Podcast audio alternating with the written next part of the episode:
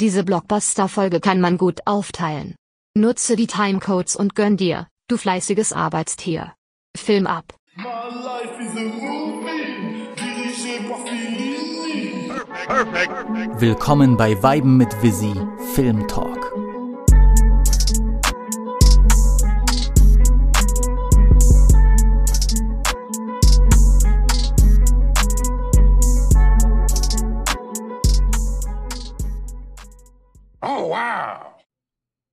Willkommen bei der allerletzten Filmfolge des Jahres. Heute mit einem Special Guest, der schon ähm, mir geholfen hat bei einer großen Kanye West Donda Review. Der gute Mann ist natürlich auch Filmexperte vom Dienst.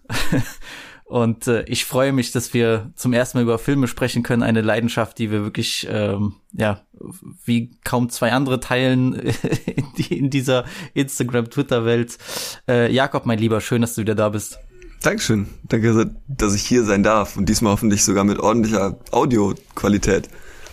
Wir haben ein Ähm. paar Vorkehrungen getroffen, dass es äh, diesmal nicht klingt, als wäre es mit einer, wie sagt man, äh, mit einer Kartoffel aufgenommen worden. Deswegen. Ja.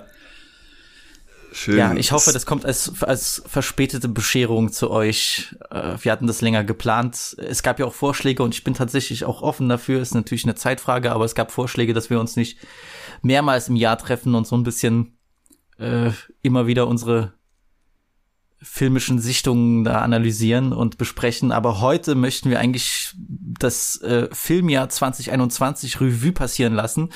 Äh, zum einen natürlich Filme, die dieses Jahr rausgekommen sind, sei es auf den Plattformen oder sei es in den Kinos, aber natürlich auch über Filme aus allen Epochen und Ländern sprechen, die wir dieses Jahr geguckt haben.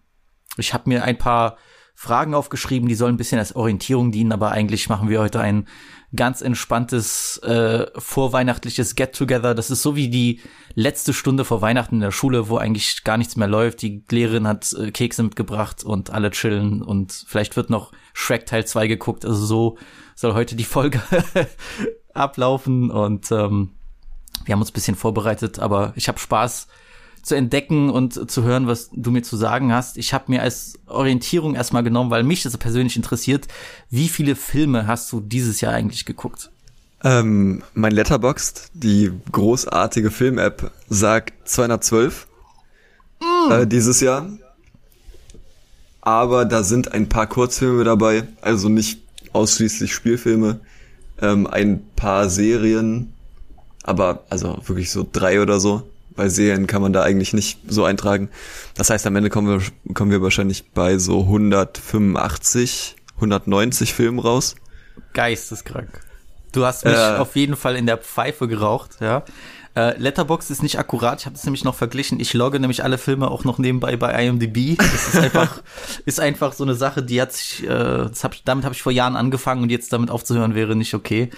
Ähm, Letterbox sagt mir tatsächlich gerade nur 60 Filme, was mich ein bisschen, also was heißt nur jetzt für die, für den, weiß nicht, äh, für die Leute, die jetzt nicht so mega drin sind, die gucken ihre 10 Filme und sind happy, aber ähm, ich bin bei 70, ich glaube aber laut Letterbox, wenn ich richtig, äh, laut IMDb, wenn ich richtig gezählt habe, sind, bin ich da so um die, ja, 83, 84, aber es sind immer noch 100 weniger als bei dir.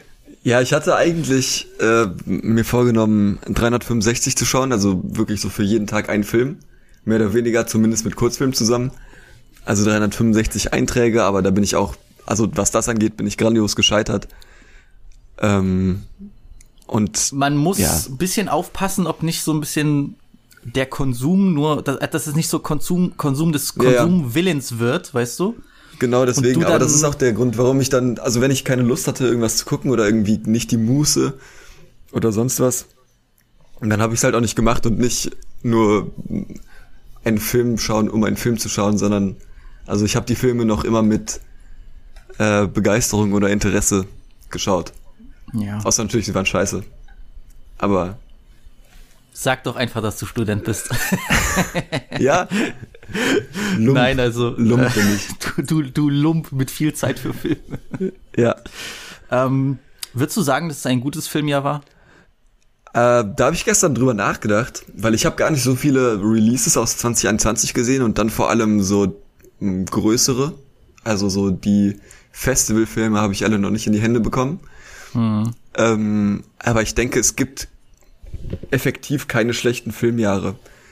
Also, weil jedes Jahr gibt so viele interessante und kreative Sachen. Mir würde jetzt wirklich kein Jahr einfallen, wo ich keinen Film rausgesehen habe, ähm, wo überhaupt nichts dabei war. Und desto mehr, desto breiter irgendwie dein Wissen ist, was Film angeht und irgendwie, desto offener du bist, dann hast du halt auch irgendwie den ungarischen Berlinale-Gewinner, der super ist oder so. Ja, ja, ja, stimmt, na klar. Äh, so, aber es ist sagen- kein außergewöhnliches. Ja, da gehe ich mit, natürlich. Aber ich glaube, das hat hat auch mit den mit der aktuellen Zeit zu tun, mit Corona, Ja. mit äh, alle Sachen werden verschoben. Ich meine, wir haben einen einen Bond bekommen, den wir eigentlich hätten schon wann Anfang 2020 bekommen sollen. Ja, vor, fast vor zwei Jahren, glaube ich. fast vor zwei Jahren eigentlich. Der, der Film war ja schon längst fertig und diese ganzen Verschiebungen und Sachen, die vorenthalten werden und äh, es, es macht es sehr, sehr schwierig. Ich habe mich so gefreut, dieses Jahr wieder ins Kino gehen zu können, habe es auch genutzt, aber viel weniger als mir äh, als ich es gewollt hätte, weil gerade im Herbst ist immer diese Oscar-Season, da kommen immer so ein bisschen die interessanten großen Filme und jetzt bei mir, jedenfalls gerade hier in Sachsen, äh, Kinos sind erstmal bis auf unbestimmte Zeit zu. Ich kann mir nichts ansehen. Ich wollte äh, House of Gucci gucken. Ich wollte den neuen Spider Spider äh, Spider-Man-Film gucken. Ähm, die Reihe hat mir tatsächlich von allen Marvel-Filmen am besten gefallen, weil ich das erste Mal das Gefühl hatte, die haben diesen die, die haben den Humor hinbekommen und es war es war angenehm und ich war wirklich äh, es waren Charaktere bei denen ich mitgeführt habe nicht so wie bei den anderen die waren mir relativ egal äh, und hat mich sehr gefreut das kann ich jetzt auch nicht gucken ich, ich hoffe ich kann ein bisschen cheaten und wenn ich meine äh, Oma in Polen besuche kann ich da ins Kino in mein Lieblingskino rein weil äh, die haben alles äh, auch nicht synchronisiert zum Glück ähm, aber ja ich ich habe viele Sachen, die ich sehen wollte, nicht machen können oder nicht nicht gucken können im Kino. Und wenn, ich habe mir eine Liste gemacht mit Releases aus diesem Jahr, jedenfalls in Deutschland. Die ist sehr sehr dünn. Ja, Also es sind schon einige große Sachen drauf, aber die ist da ist das sind keine Ich das sind auch- nicht viele Filme. So Im, im Kino habe ich auch fast gar nichts gesehen. Das liegt einerseits an meiner, also wo ich mich befinde, so ich bin in Siegen. Und wenn jetzt irgendwer, äh, der das hier hört, auf die Seite vom Sinister Siegen, dem einzigen Kino in der Umgebung geht, dann ist das halt wirklich nur äh, die Hollywood äh, Blockbuster 100 Millionen Grenze, das Line-up. So und dann läuft da auch House of Gucci, aber äh, ganz ehrlich, das ist, der interessiert mich einfach gar nicht. So Ridley Scott, der ja. der ist schon mies unsympathisch. Sorry, das muss man auch mal sagen, ne? Aber ja, aber auch, auch sonst so ist, also mich, das mich ist so hat ein der Film, Film auch nicht interessiert, aber ich jetzt gerade, wo ich auch diese paar Szenen gesehen habe, wie, wie, wie komplett wahnsinnig und, und grauenvoll Jared Leto dort spielt. ja, das der ist macht doch das, was mich am meisten der- interessiert. Der macht dort den Super Mario. Oh, it's not possible. Und äh, ich muss das einfach gucken, so, weißt du? You're going to make me cry. Nobody has ever said that to me. Nobody. Das ist irgendwie Ja, mittlerweile aber das, weißt du, das sind dann so Filme, die kann, ich kann sogar umsonst ins Kino, weil ich ja sogar im Kino arbeite. Ähm, aber noch nicht Flex. mal das ist es mir wert. Also, Ja. so den Spider-Man werde ich mir auch anschauen, auf jeden Fall, obwohl mich auch gerade der, der Hype, ich bin da ein bisschen anfällig für, ein bisschen upturned. Obwohl auch das die ist natürlich Spider-Man-Reihe. brutalst übertrieben, ja, aber ich, ich, ich irgendwie. Die Spider-Man-Reihe ist auch eine der besten im Marvel äh, Cinematic Universe, würde ich behaupten. Ich finde auch Ja. Tom Holland sehr gut als, als Spider-Man, der passt. Ja, ja. Ich bin Nee, zwar, ich, ich muss zwar Team Toby sein, aber äh, ich, ich mag Tom. Dieses Statement entspricht nach den jüngsten Aussagen von Tom Holland über Scorsese nicht mehr der Wahrheit. Du Blender wachst bald auf. Ähm, ja gut, die profitieren natürlich auch von diesem Partner-Hype hier, er und Zendaya und äh, Ja, aber auch das ist sowas, das beeinflusst mich nicht großartig. Ich finde, der ist einfach, der ist irgendwie jung, dynamisch, also der passt da ganz gut rein, die haben den gut, gut rausgearbeitet. Ich gehe ja eigentlich nur, äh, ich gehe eigentlich nur für äh, Marisa Tomei in, in die Filme Ah. mir die an. Aha. Also Ein Connoisseur also. Ich bin, ich wollte gerade sagen, ich bin ein Connoisseur. Nee, ähm, ich will aber, wollte auch noch mal äh, drauf eingehen mit diesem gutes Filmjahr. Für mich war es ein gutes Filmjahr bezogen auf die Filme, die ich dieses Jahr gesehen habe. Ja.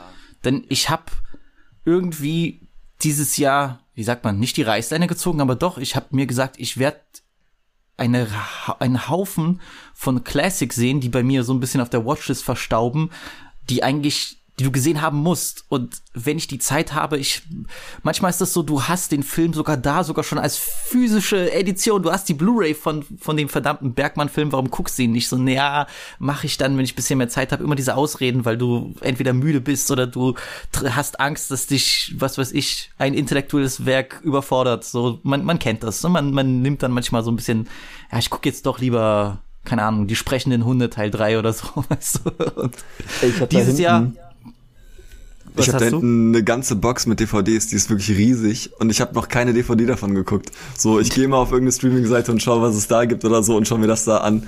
Ja. Und irgendwie so, ich hole mir immer weiter irgendwelche, irgendwelche physischen äh, Bildträger, keine Ahnung, ähm, Datenträger.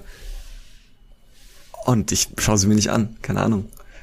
So, das Jedenfalls habe ich dieses Jahr gesagt, stopp, es reicht. Ich werde einfach mich durch einen Haufen von gigantischen Classics, also wirklich big, big, ja. big Sachen durchforstern und habe mir auch die Zeit genommen und deswegen war es für mich vielleicht in dem Sinne, was ich gesehen habe, das beste Film ja seit seit langem seit langem. Also ich habe echt das Gefühl gehabt, ich bin wieder so ein bisschen am Anfang von von dem Entdecken des des Kinos und des Weltfilms für mich, weil äh, ich meine, hier waren Sachen dabei wie zum ersten Mal, ja, 2001 von Kubrick so auch ordentlich großer Bildschirm. Ich war alleine, ich konnte mir dafür Zeit nehmen, war fantastisch. Deswegen für mich war das äh, ein unfassbar gelungenes Film ja in dem Sinne.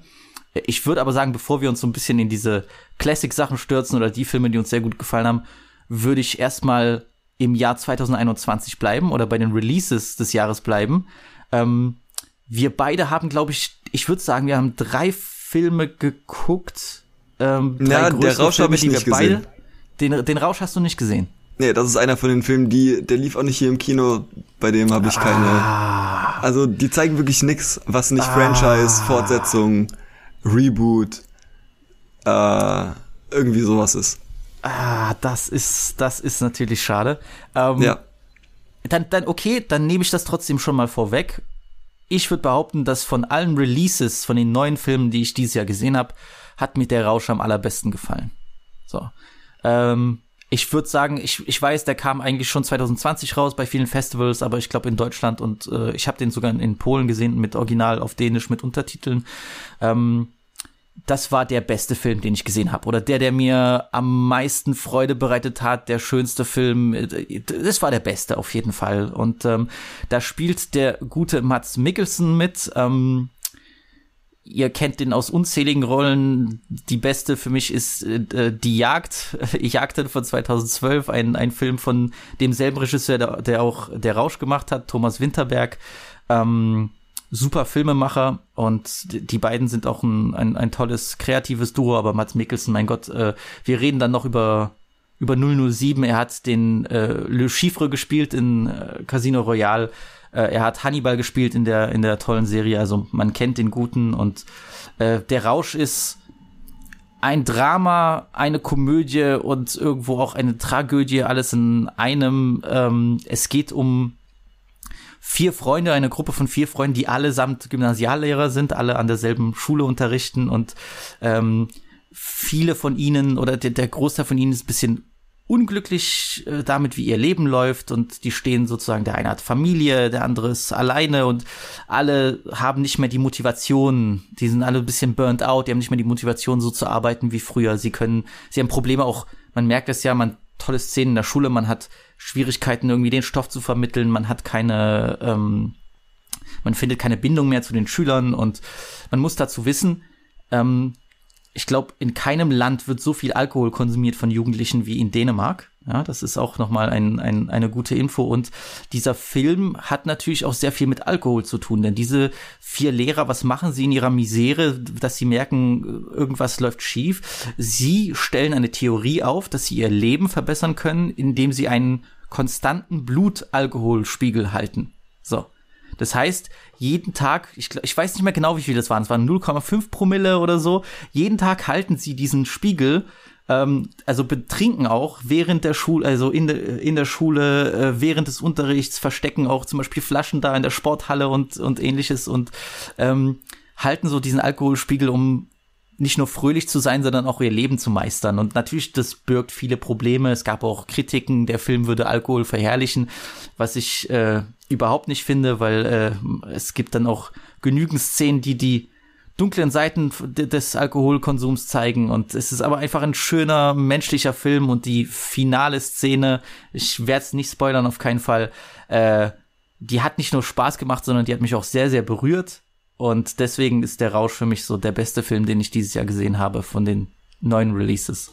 Auf den habe ich auch ultra Bock. Also wirklich, das ist einer von den Filmen. Es gibt noch mehrere, die ich super gern gesehen hätte.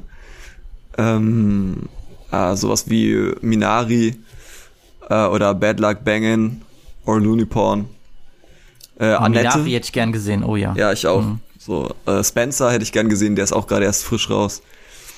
Äh, oder The Green Knight der zumindest visuell, den hätte ich so gern. Ich bin wirklich richtig traurig, dass ich den nicht im Kino gesehen habe, weil von den Trailerbildern und was man sonst so gesehen hat, ist das ein Film fürs Kino, weil der glaube ich vor allem für also über die Atmosphäre und die Bilder funktioniert, ähm, die sehr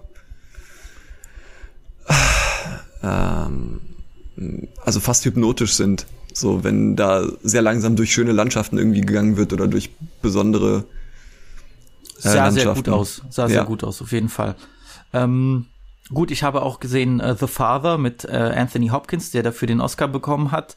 Äh, ich weiß, du warst so ein bisschen, wir hatten uns kurz drüber unterhalten, das hat dich äh, anfangs nicht so interessiert oder so oder immer noch nicht. Ähm, weil das für dich so ein bisschen wirkt wie der typische Oscar-Bait-Film. Also wir haben hier äh, den x-ten Film über äh, ja einen äh, älteren Mann oder, oder, oder generell über alte Menschen, die mit äh, Alzheimer oder äh, strugglen und ähm, ich verstehe deine Sorgen, aber es ist tatsächlich einfach ein Film, den man für die fantastischen schauspielerischen Leistungen guckt. Also Olivia Coleman ist fantastisch, auch sowieso eine super Schauspielerin. Freut mich, dass sie auch in den letzten Jahren äh, ihr Hack bekommen hat. Und äh, Anthony Hopkins ist, ist genial der ist wirklich unfassbar genial und der Film ist sehr, sehr gut, kann ich empfehlen, aber ähm, kommt für mich an, an den Rausch nicht ran. Wir beide haben aber den neuen James Bond-Film geguckt. Oh ja. Der tatsächlich vor, vor der vierten Welle noch Zeit hatte, lang genug im Kino zu laufen. Ich glaube, das war auch einer der erfolgreichsten Filme. In Deutschland der erfolgreichste. Okay, sogar. Na dann. Aber kann ich auch verstehen, ich äh, habe den Film zweimal gesehen. Ähm, in Deutschland auch erst irgendwie in der zweiten oder dritten Woche nach Erscheinen und trotzdem war das Kino voll. Es war wirklich ja, voll, voll gepackt. Ähm, wie soll ich sagen? Ich habe den Film sehr genossen. Ich hatte die Chance, auch den noch ein zweites Mal zu gucken, weil meine Tante in Polen ist der größte James Bond-Fan aller Zeiten. Ähm, sie hätte fast meinen Onkel für Pierce Brosnan verlassen in den, in den 90er Jahren, was ich auch Oh, das klingt böse. Aber ich kann es auch vollziehen. wir haben ihr aus Spaß mal, ich glaube, mit meiner kleinen Cousine, also war ich noch, war ich wirklich jung, da haben wir ihr so ein eingerahmtes Bild von Pierce Brosnan geschenkt. Das hat sie sogar mit auf Arbeit genommen. Also so eine Liebe mhm. besteht da zu der Reihe. Ja, ich und verstehe, ich, ich, ich, hatte den schon gesehen und sie hat gefragt, äh, würdest du trotzdem mit mir ins Kino gehen? Und ich meine, ey, da lasse ich mich ja nicht äh, zweimal bitten. Und wir haben den Film dann auf Englisch geguckt mit polnischen Untertiteln und ich habe den Film, der Film hat mir noch mehr gefallen. Und jetzt rückblickend denke ich, ey, das war wirklich ein gelungenes Ende der äh, Daniel Craig-Ära. Ja. Und ich hatte einfach Spaß. Es war Spaß. Der hat mir, hat mir gut gefallen, gerade das zweite Mal. Und hier jetzt kommt's nämlich. Der Film, ohne jetzt zu spoilern, er ist schon sehr dramatisch. Äh, es wird auf jeden Fall bisschen auch auf die, kann man das sagen, ja, auf die Tränendrüse ja, gedrückt, ja. ja. ja. Mhm. Und ich hatte ihn auf Deutsch geguckt und ich dachte mir so, wow, okay, mutiger Schritt am Ende, aber alles bisschen sehr, ja, bisschen too much des Guten. Und ich habe den auf Englisch nochmal geguckt und ich saß am Ende mit Tränen in den Augen im Kino. Ich auch. Ich war richtig gerührt. So. Ja, ging mir genauso. Aber das war auch, ähm, du hast jetzt gesagt spoilerfrei, aber wer den Bond sehen will, hat den Bond gesehen oder nicht? Also, Ich weiß okay, nicht. wo- guck, dann machen wir eine kleine, dann machen wir wenigstens, eine, sagen wir, okay, in 3, 2, 1 gibt's ein paar Spoiler für die nächsten zwei Minuten, so, und dann können die Leute ja ein bisschen. Ich kann es auch spoilerfrei machen. Ähm, spoilerfrei ist äh, das Ende. Ist ja nicht nur im Film funktioniert das, sondern wenn du dir währenddessen, wenn dir währenddessen bewusst wird, dass du hier Kinogeschichte erlebst ähm, und etwas noch nie Dagewesenes siehst, gerade live, jetzt in dem Moment im Kino Ja, das stimmt auch, ja. das ist schon, das war überwältigend. So, weil das ist die größte Reihe immer noch über, also über diesen Zeitraum. Zumindest so das MCU hat das mit Sicherheit abgelöst schon, aber über den Zeitraum, der Erfolg, der Status und auch ich habe eine große Verbindung dazu. Das war schon besonders. Und ich fand der Bond war nicht der beste Bond, bei weitem nicht. Und es war in, in Teilen noch nicht mal ein wirklich gelungener Bond. Also es gibt auch ähm, Stellen oder Passagen in dem Film, die ich nicht gut finde oder die ich, äh, die mir nicht gefallen. So, dann sind da ein bisschen zu viel Love Story oder ein bisschen auch ein bisschen zu viel Tearjerker zwischendurch. Ähm, aber ich verzeih keiner Reihe so viel wie Bond. Am Ende habe ich immer Spaß damit. Das sieht gut aus. Diese Rambo-eske Szene im Wald finde ich großartig. Das ist was, das habe ich bei Bond immer noch nicht gesehen. Und wenn Bond irgendwas Neues hat, dann begeistert mich das sowieso. Und mir hat der auch trotz aller Schwächen gut gefallen. Und ich hatte eine richtig gute Zeit mit dem. Ich fand den besser als Spectre. Ja, safe, safe. Das ist aber nicht schwer. Also Spectre, Spectre, ist, Spectre ging so gut los mit dieser, mit dieser Opening-Scene Die in, geil. in Die ist- Mexiko. die schaue ich war mir manchmal immer noch an. Die war unfassbar krass, aber dann, was eine Enttäuschung. ja, also was ich Spectre immer zugute halten muss, ist, wie gut der aussieht. Also der, der hat einfach richtig geile, großartige Bilder. Ja, gut, Ähm, Sam Mendes weiß schon, was er tut, so. Ja, also. safe. Ähm, aber vor allem, weil der direkt nach dem für mich besten Bond kommt, äh, mit Skyfall. Ich bin ein riesiger Skyfall-Fan. Äh, ja, Spectre ist, ist nicht der, der Bond, der hätte sein sollen für mich. Ich finde auch irgendwie schade, wie, wie sie Blofeld da genutzt haben. Eigentlich kannst du Mhm. Ja. aus, kannst du mit Christoph Waltz so viel machen und es war so ein bisschen ideenlos und ähm, für mich auch eine der vielleicht die größte Schwäche im, am neuen Film ist, dass äh, ähm, Rami Malek? ja, dass, dass, dass er auch so ein, so ein, ich weiß nicht, ich will nicht sagen belangloser, aber so komisch, Ja. so, so, so kaum wichtiger sehr, Schurke sehr ist, egal. so komplett, komplett, we- wen juckt's so, was, was Ja. bist du? Ich habe auch bis heute tatsächlich nicht wirklich seine Motivation verstanden. Nee, ist auch ganz egal. Die Motivation. Seiner Familie wurde Leid an, an, angetan, okay, er hat sich ja dann bei der, er hat sich ja dann äh, Ja. bei der kleinen äh, Madeleine sozusagen gerecht an der Familie und aber dann, was, wieso jetzt die Welt, also weißt du, Ja, hä? ich, ich hab, ich kann es dir nicht sagen. Ich hab's, es ist, also, und daran sieht man schon so, es ist irgendwie, aber es ist auch überhaupt nicht wichtig bei einem Bond. Also, es ist wichtig bei einem Bond, aber bei diesem Bond, bei diesem, ja, aber das, das, das ist dann halt wieder, ähm, das spricht für den Film, dass Ja. trotz eines schwachen Willens, trotz eines schwachen Schurkens kann, äh, äh, ha- hab ich den, dass man den Film so genießt und noch so viel Spaß hat. Das ist ja, das spricht ja für den Film.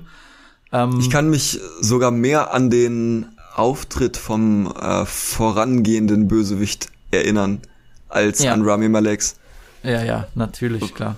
was jetzt auch Natürlich. nicht dafür spricht. Natürlich. Also- Nein, aber, aber auch die Szene ganz am Anfang, wo du sagst, äh, Bond ist, äh, Bond hat sozusagen dem Agentenleben den Rücken gekehrt, Ja. der ist mit Madeleine dort in Italien, in, das waren auch super Szenen, das war genial, diese Verfolgungsjagd war mega. Ey, und wenn du dir, Und das Ganze ist, wird ja dann noch, dann, dann, dann fand ich aber dieses Drama, was dort sofort kommt und diese, oh Gott, ich wurde betrogen und verraten, Ja. das war ja wirklich super. Und dann geht's ja weiter, wo er da auf, was war es, Jamaika oder Kuba oder so, das war Mhm. Ja, Ku- nee, Kuba, erst, ja. erst, nee, erst ist er ja auf, auf Jamaika und dann für die Mission Ja. fliegt er nach Kuba. Ey, unfassbar geile Szenen, wirklich top ey, ganz gemacht. ehrlich, Also diese, das- diese äh, Inselvilla oder keine Ahnung, was das ist. Dieses äh, Resort für den selbst, das ist so geil, Alter. Das sieht so super aus. Das ist so Ey, schön. Junge, ich, So. ich wäre dort geblieben, ganz ehrlich. Ey, no joke.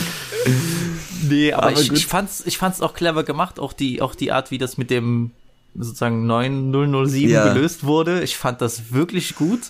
Ähm, und Anna de Armas, ich meine, Ja, obwohl ich bei dem 907 fand ich schade, wie die das äh, umgesetzt haben, weil dann am Ende bekommt er irgendwie seine Nummer zurück oder keine Ahnung was. Und es ist ganz egal, also es ist ihm, es macht überhaupt gar keinen Unterschied. Der, der Nummer wird so ein bisschen der, der Reiz fast genommen in dem Film, habe ich das Gefühl. Das war auch was, was mich ein bisschen gestört hat. Es war, also für alle war das so ein Riesenaufriss. Nur Daniel Craig selbst oder James Bond war es vollkommen egal. So, der hat da gar ich keinen Unterschied aber- ich gemacht. finde das aber gut, so ein bisschen dieser ganzen Diskussion so, so ein bisschen den Boden zu nehmen, Ja. weißt du?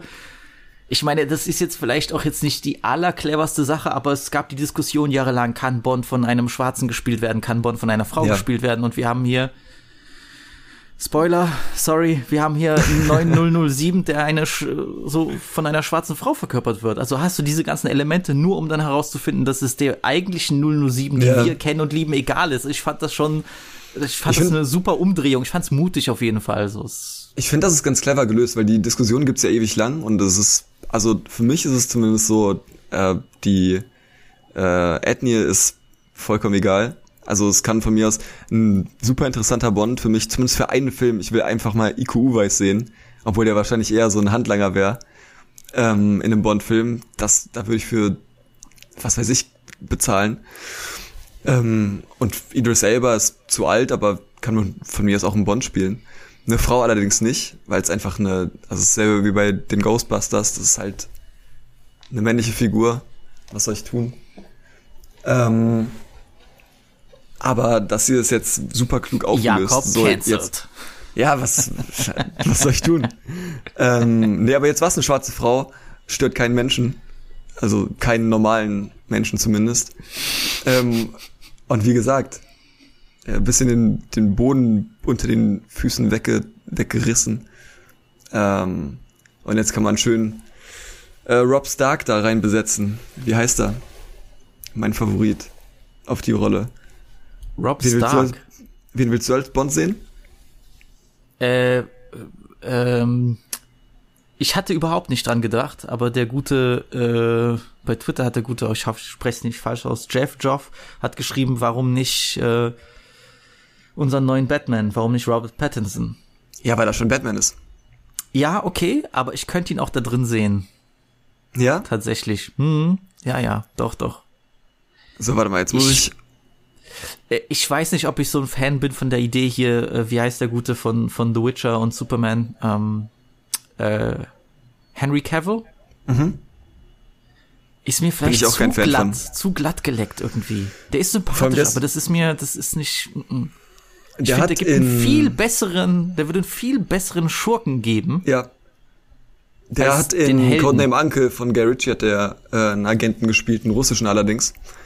Ähm, und macht wirklich Spaß, aber ist nicht Bondmäßig. Der ist nicht so elegant, der ist nicht so britisch irgendwie. Mhm. Und wenn du jetzt an dein Handy gehst oder die Leute, die hier zuhören und Richard Madden googeln und dann sind da schon die Bilder von irgendwelchen Premieren im Anzug.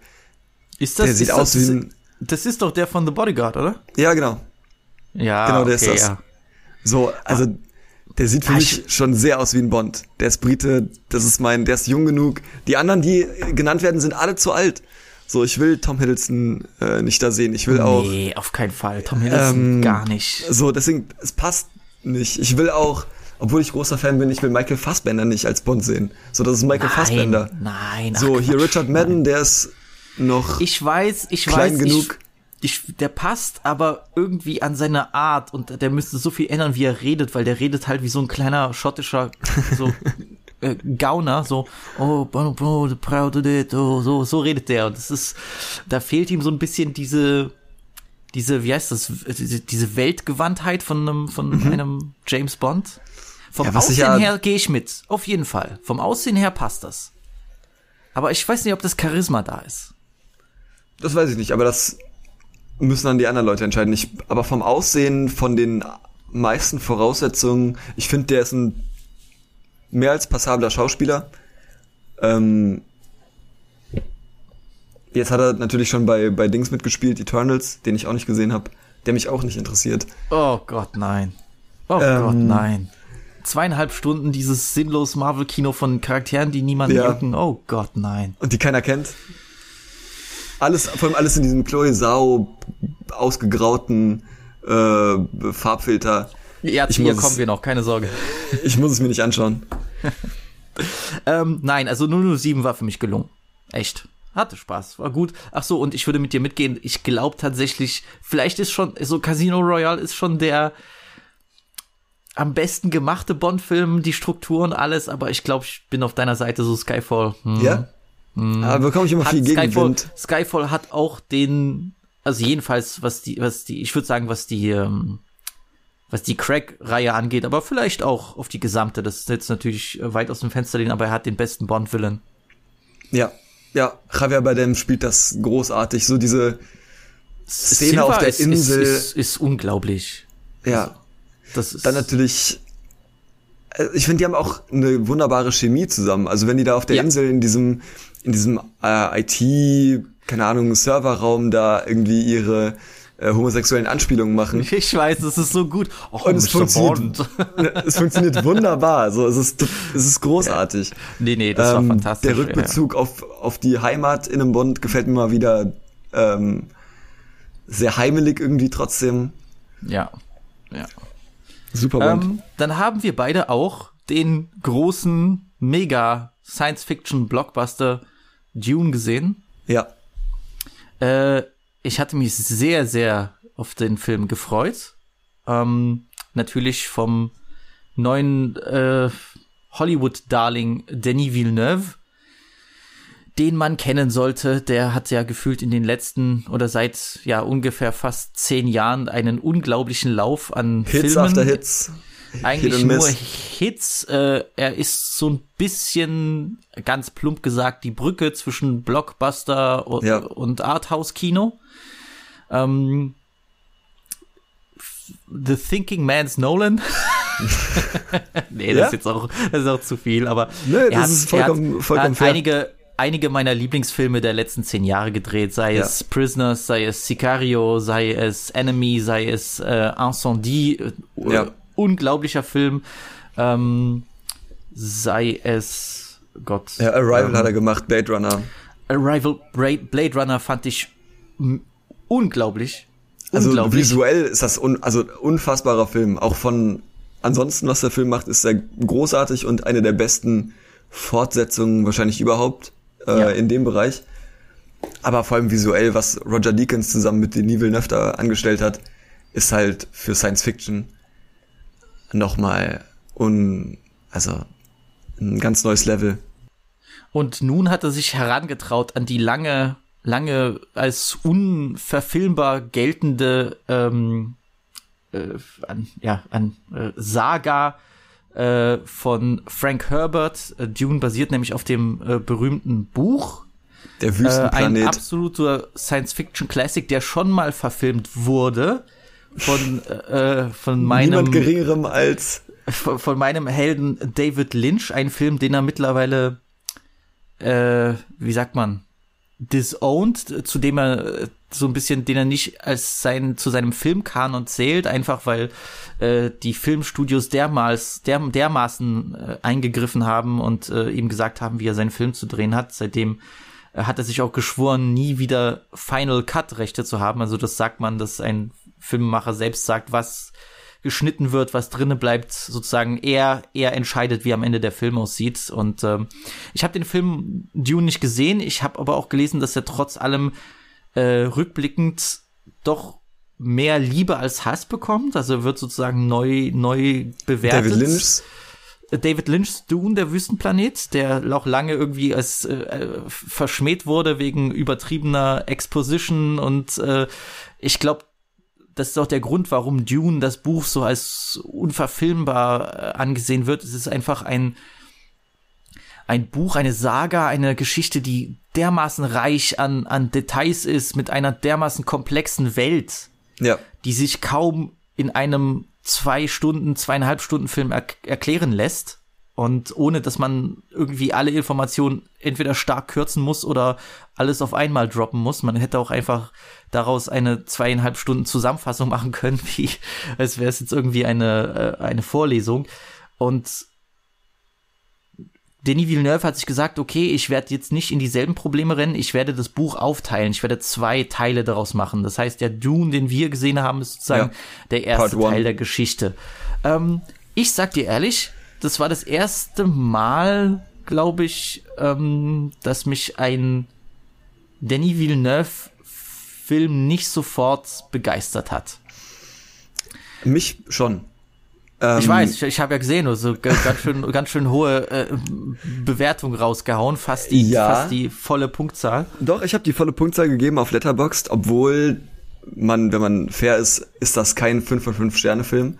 Aber ähm, ich, was ich dem Film zugute halten muss und will, ist, äh, dass es endlich wieder ein Hollywood-Blockbuster ist, der mit Liebe gemacht ist, der technisch gut ist, mit guten Schauspielern arbeitet, äh, wo man merkt, da wurde sich mit dem Stoff auseinandergesetzt, da wurde sich rangesetzt mit einer Vision. Es ist nicht nur ein Cash Grab, sondern es steht auch noch ein Anspruch dahinter.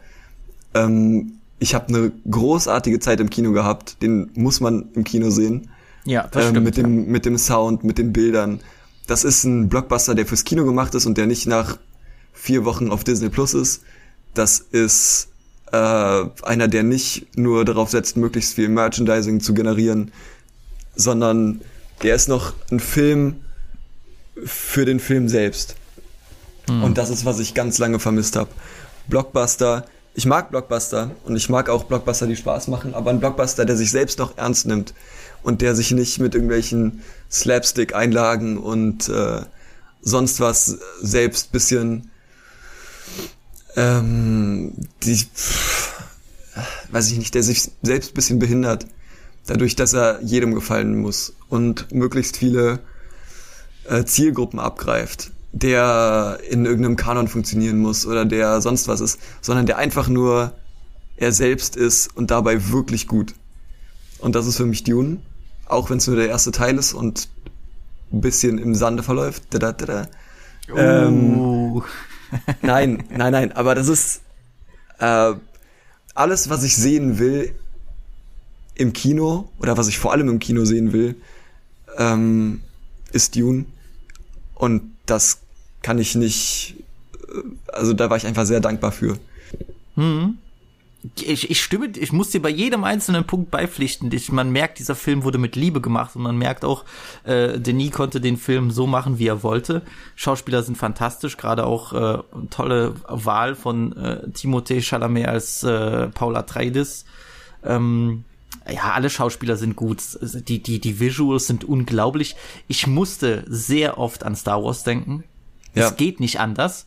Ähm, das passiert halt auch, oder da, da, dafür kann der Film nichts, das Buch, das Originalbuch von Dune war eine Inspiration oder, oder, oder daran hat sich äh, George Lucas, äh, davon hat sich George Lucas inspirieren lassen beim Schaffen von, von Star Ja. Wars. Natürlich hat Star Wars von Dune etwas genommen, ja, Wüstenplaneten, Raumschiffe und der ganze Spaß. Ähm, musste aber trotzdem sehr oft an Star Wars denken und man merkt einfach, wie, wie, wie episch dieser ganze Film ist. Man merkt auch, wie episch diese Geschichte ist. Es ist ja eine gigantische Saga. Das ist selbst in diesem riesen Kino, wo du schon denkst, das füllt alles aus, selbst da hast du das Gefühl, das passt nicht mal in das Kino. So, Ja. so groß ist das. Ähm, das ist ambitioniert und ich respektiere ambitioniertes Kino und ich war bei weitem jetzt nicht enttäuscht oder so. Also das würde ich nicht sagen. Äh, ich war zum ersten Mal nur nicht nur nicht begeistert, weil bisher hat der hat äh, Villeneuve es immer geschafft, mich mit jedem Film so wirklich umzuhauen, so, wo ich sage, wow. Und hier hatte ich das erste Mal das Gefühl eben ähnlich wie ich das, naja, ja, das wäre jetzt übertrieben wie bei dem amerikanischen Freund, aber ich habe das eher ich habe es eher bewundert als wirklich geliebt. Ich war sehr, ich hatte das Gefühl, man ist sehr, ähm, es, es ist ein großer Abstand zwischen dem emotionalisierten Ich und, de und dem, was auf der Leinwand passiert. Ganz anders war das bei Blade Runner. Äh, ich meine, ich fand da auch schon den Originalfilm sehr gut, da war es einfach, aber da war ich so, das habe ich so mitgefühlt Aber das ist auch eine und, und, und, und war da drin und fand, das hat mich viel mehr, das, das hat mich auf so vielen Ebenen berührt und, und, und, und, und die Welt und äh, wie da drauf aufgebaut wurde, das, und, und ich glaube auch, dass viele strugglen mit Blade Runner. Entweder schlafen sie ein, weil es so lang, äh, nicht langweilig, aber so lang ist der Film. Ja. Ähm, oder sie haben einfach gar keinen Bezug zu dieser Welt und bei mir war das komplett anders und das hat mir einfach bei Dune gefehlt. Ähm, und für mich vielleicht der größte Punkt war, deswegen, ich meine, ich habe immer noch eine gute Note vergeben, aber ähm, für mich fühlt sich es so an, als würde der Film die ganze Zeit eben auf so dieses, auf diese Klimax, auf diesen dritten äh, Endteil des Films aufbauen, der nie kommt. So. Natürlich nicht, weil es kommt ja eh noch ein Teil, aber der Film fühlt sich deswegen für mich nicht komplett an. So. Das kann ich verstehen. Ähm, aber Und ich weiß nicht, ob der für sich alleine stehen kann. Ich äh, finde, man muss den dann als das sehen, was er ist. Und das ist halt ein erster Teil, der ist vor allem Worldbuilding, der eine sehr komplexe Welt vereinfacht schon erklärt. Also da fällt viel raus und weg. Ähm, ich finde aber, Denis Villeneuve hat da die richtigen Entscheidungen getroffen, was er nicht mit reinnimmt. Äh, aber wenn man den als ersten Teil sieht, und natürlich ist das Ende irgendwie ein bisschen enttäuschend, ähm, es ist so ein bisschen so Cockblock äh, mäßig. Aber dafür, wie lang der ist, ähm, wie lang der braucht, hatte ich trotzdem ein super schnelles Kinoerlebnis. Ich saß da meine drei Stunden oder wie lang der geht äh, und es war super schnell vorbei. Ich war überrascht, dass es jetzt schon so weit ist und dass jetzt schon die Zeit vorbei ist. Und als Aufbau für eine Saga, die Dune ja ist, finde ich, besser machst du es eigentlich nicht mehr.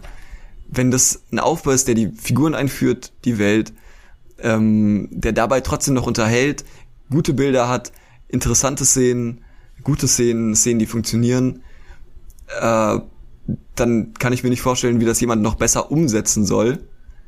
Vielleicht bin ich nicht visionär genug. Äh, Nee, alles gut, na klar. aber das ich glaube, das der- ist einfach- Material. ich habe mehr, ich habe viel erwartet und ich habe ähnlich viel bekommen. Mehr ist vielleicht zu viel gesagt. Denkst du, du bewertest den Film strenger, weil es in Villeneuve ist? Nein. Nein? Weil das hat sich eben so angehört. Nee, das nicht. Also ich würde gar nicht, also ich bin nicht in den Film reingegangen mit der Erwartung, der haut mich um. Das nicht. Das nicht. Und das, das nicht. Ich, gut, ich meine, Sicario hat mich nicht umgehauen, das erste Mal, dass ich gesehen habe. Bei Sicario zum Beispiel war das erst so, dass ich im Nachhinein merke, wow, das ist echt fantastisch und den Film kann man sehr, sehr gut rewatchen. So kam Ja. dann lieber. Also es ist, ist jetzt nicht bei jedem Film so, aber ähm, ich bin nicht mit da mit mit dieser Erwartung rangegangen. So, ich wusste, es wird dieses epische Großerlebnis, aber ähm, ich glaube, wenn ich, wenn man das jetzt vergleichen kann, vielleicht, das, ich mag dieses Star Wars Vergleich nicht, aber nehmen wir mal die Originaltrilogie oder so, das ist ja auch dann eine fortführende Geschichte. Trotz allem fühlt sich jeder Film als abgeschlossenes Einzelding an. Sogar, sogar bei einem Kill Bill, wo es einen zweiten Teil gibt, wo du im ersten Teil natürlich nicht das Ende der Geschichte hast. So, da, da ist noch nicht die Rache, da stirbt noch kein Bill. Selbst der fühlt sich als, als ein Ding geschlossen an. Und irgendwie hatte ich das Gefühl, hier ist es nicht so. Aber ich bin auch gespannt, ob der Film rückblickend, wenn ich den zweiten Teil dann sehe, ob der Film sich dann für mich verändert. Und ich sage ja, es war notwendig und deswegen wird er für mich besser, weil er all das geschaffen hat, damit der zweite Teil funktioniert. Das kann gut sein. Das kann gut sein. Das kann ich im Moment noch nicht sagen. Aber ich finde, dann muss man fairerweise den Film als das betrachten, was er ist. Und das ist halt der erste Part. Ähm, und dass Star Wars in sich geschlossene Filme sind, ändert nichts daran, dass es auch einzelne Filme sind. So, das ist äh, Part 1, Part 2, Part 3, ja. Und das ist alles eine Saga, ähm, die chronologisch läuft und, und so weiter und so fort. Aber es ist nicht, das hier wäre, wenn der zweite Teil rauskommt, wäre das ein Film, der zu lang ist einfach. Von den Studios. Das heißt, Villeneuve hat das genauso abgedreht und der hat nicht zwischendurch ein Ende eingebaut, was nicht reinpasst. Ich Am weiß Ende- schon, natürlich, na klar. So, und genauso sehe ich das dann auch. Das ist dann mehr wie ein, wie ein Nymphomaniac 1 und 2, der auch ein Film ist. Ähm, und dementsprechend will ich den gar nicht da reindrücken, äh, dass der für sich nicht funktioniert, weil es halt nur ein halber Film ist. Und ich finde, ich habe noch nie einen besseren halben Film gesehen wahrscheinlich. Okay, so kann man es auch sehen.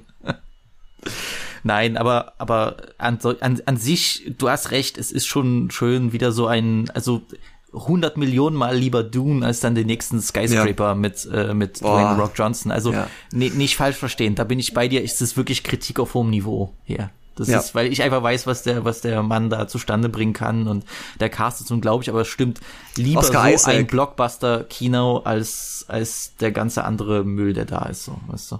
Ja, wie gesagt, Oscar Isaac mit einer der besten Blockbuster-Schauspielleistungen, die ich mir vorstellen kann, in einer Nebenrolle.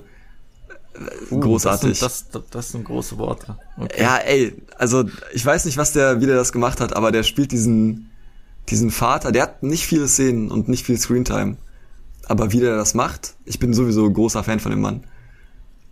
Das ist schon, ich, ich kann es nicht sagen, aber der hat mich sehr, sehr beeindruckt. Und das ganz ohne Schreien und Weinen. Das stimmt, das stimmt. Nein, der hat seine Rolle super gemacht. Was du nicht gesehen hast, aber was ich kurz erwähnen möchte, wir hatten über Ridley Scott gesprochen. Mhm. Ähm, der gute Mann hat nicht nur gute Mann. der gute Mann hat nicht nur äh, House of Gucci gedreht, sondern auch The Last Duel. Mhm. Ähm, den hast du, du, du hast ihn nicht gesehen, ne? Nee, der hat mich auch überhaupt nicht interessiert. Das war so. Okay, krass. Okay, der, der Cast ist interessant, aber das ist auch wieder so ein. Also es ich gibt Historiendramen, die mir, die mir gefallen und die mich interessieren und die gut sind. Uh, The King of Netflix ist hat mich positiv überrascht, als er rausgekommen ist. Siehst auch du, mit Timothy Chalamet. Gucken, auf den hatte ich direkt Lust, das nachdem ist auch ich The Last Duel gesehen habe.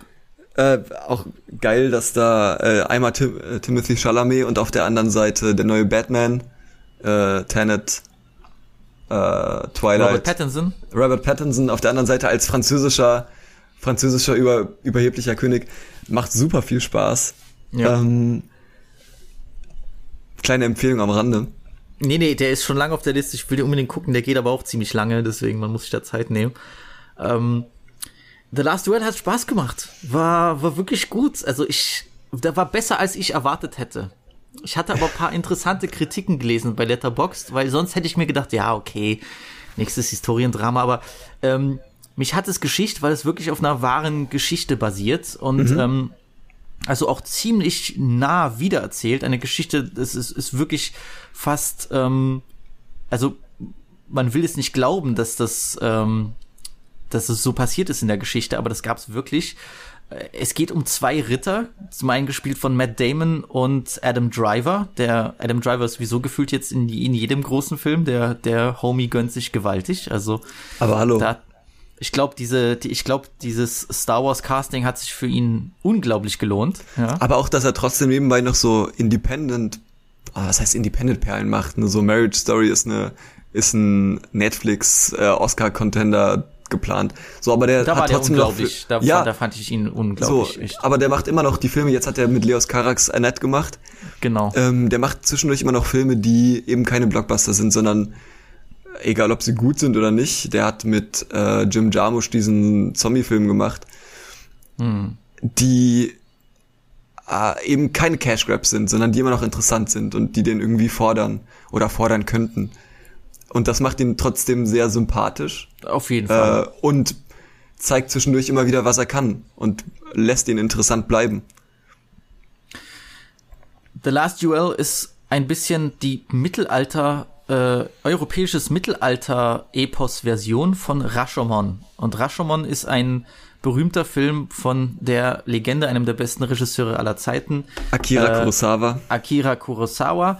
Ähm, der Film wurde in den 50ern gedreht, ich glaube sogar 1950 und es geht darum, ähm, eine Geschichte beziehungsweise die die der Angriff und äh, die Vergewaltigung einer Frau oder der Mord einer Frau wird aus mehreren Perspektiven erzählt. Ja, man hat einmal die man hat einmal äh, einen Geist, einmal der Mann, der angeklagt wird, einmal die Frau. Also also sozusagen am Ende weiß man nicht, welche von diesen Geschichten die richtige ist und genau oder wahr ist und wirklich geschehen ist. Und ähm, das war für die Zeit natürlich revolutionär. Und äh, ähnlich verhält es sich mit The Last Duel, wo es um zwei Ritter geht, eigentlich erst Freunde, Jean de Carouge, äh, gespielt von Matt Damon und eben sein Freund und ähm, man sagt Brother in Arms, also sein, sein Ritter, mit dem er in die Schlachten zieht, Jacques Le Gris, äh, der auch mit sozusagen mit einem Gutsherren, äh, mit, mit einem Fürsten Pierre d'Alençon in dieser sehr verrückten Rolle von, von äh, Ben Affleck, genau, dass er so ein bisschen mit Ben Affleck äh, unter einer Decke steckt und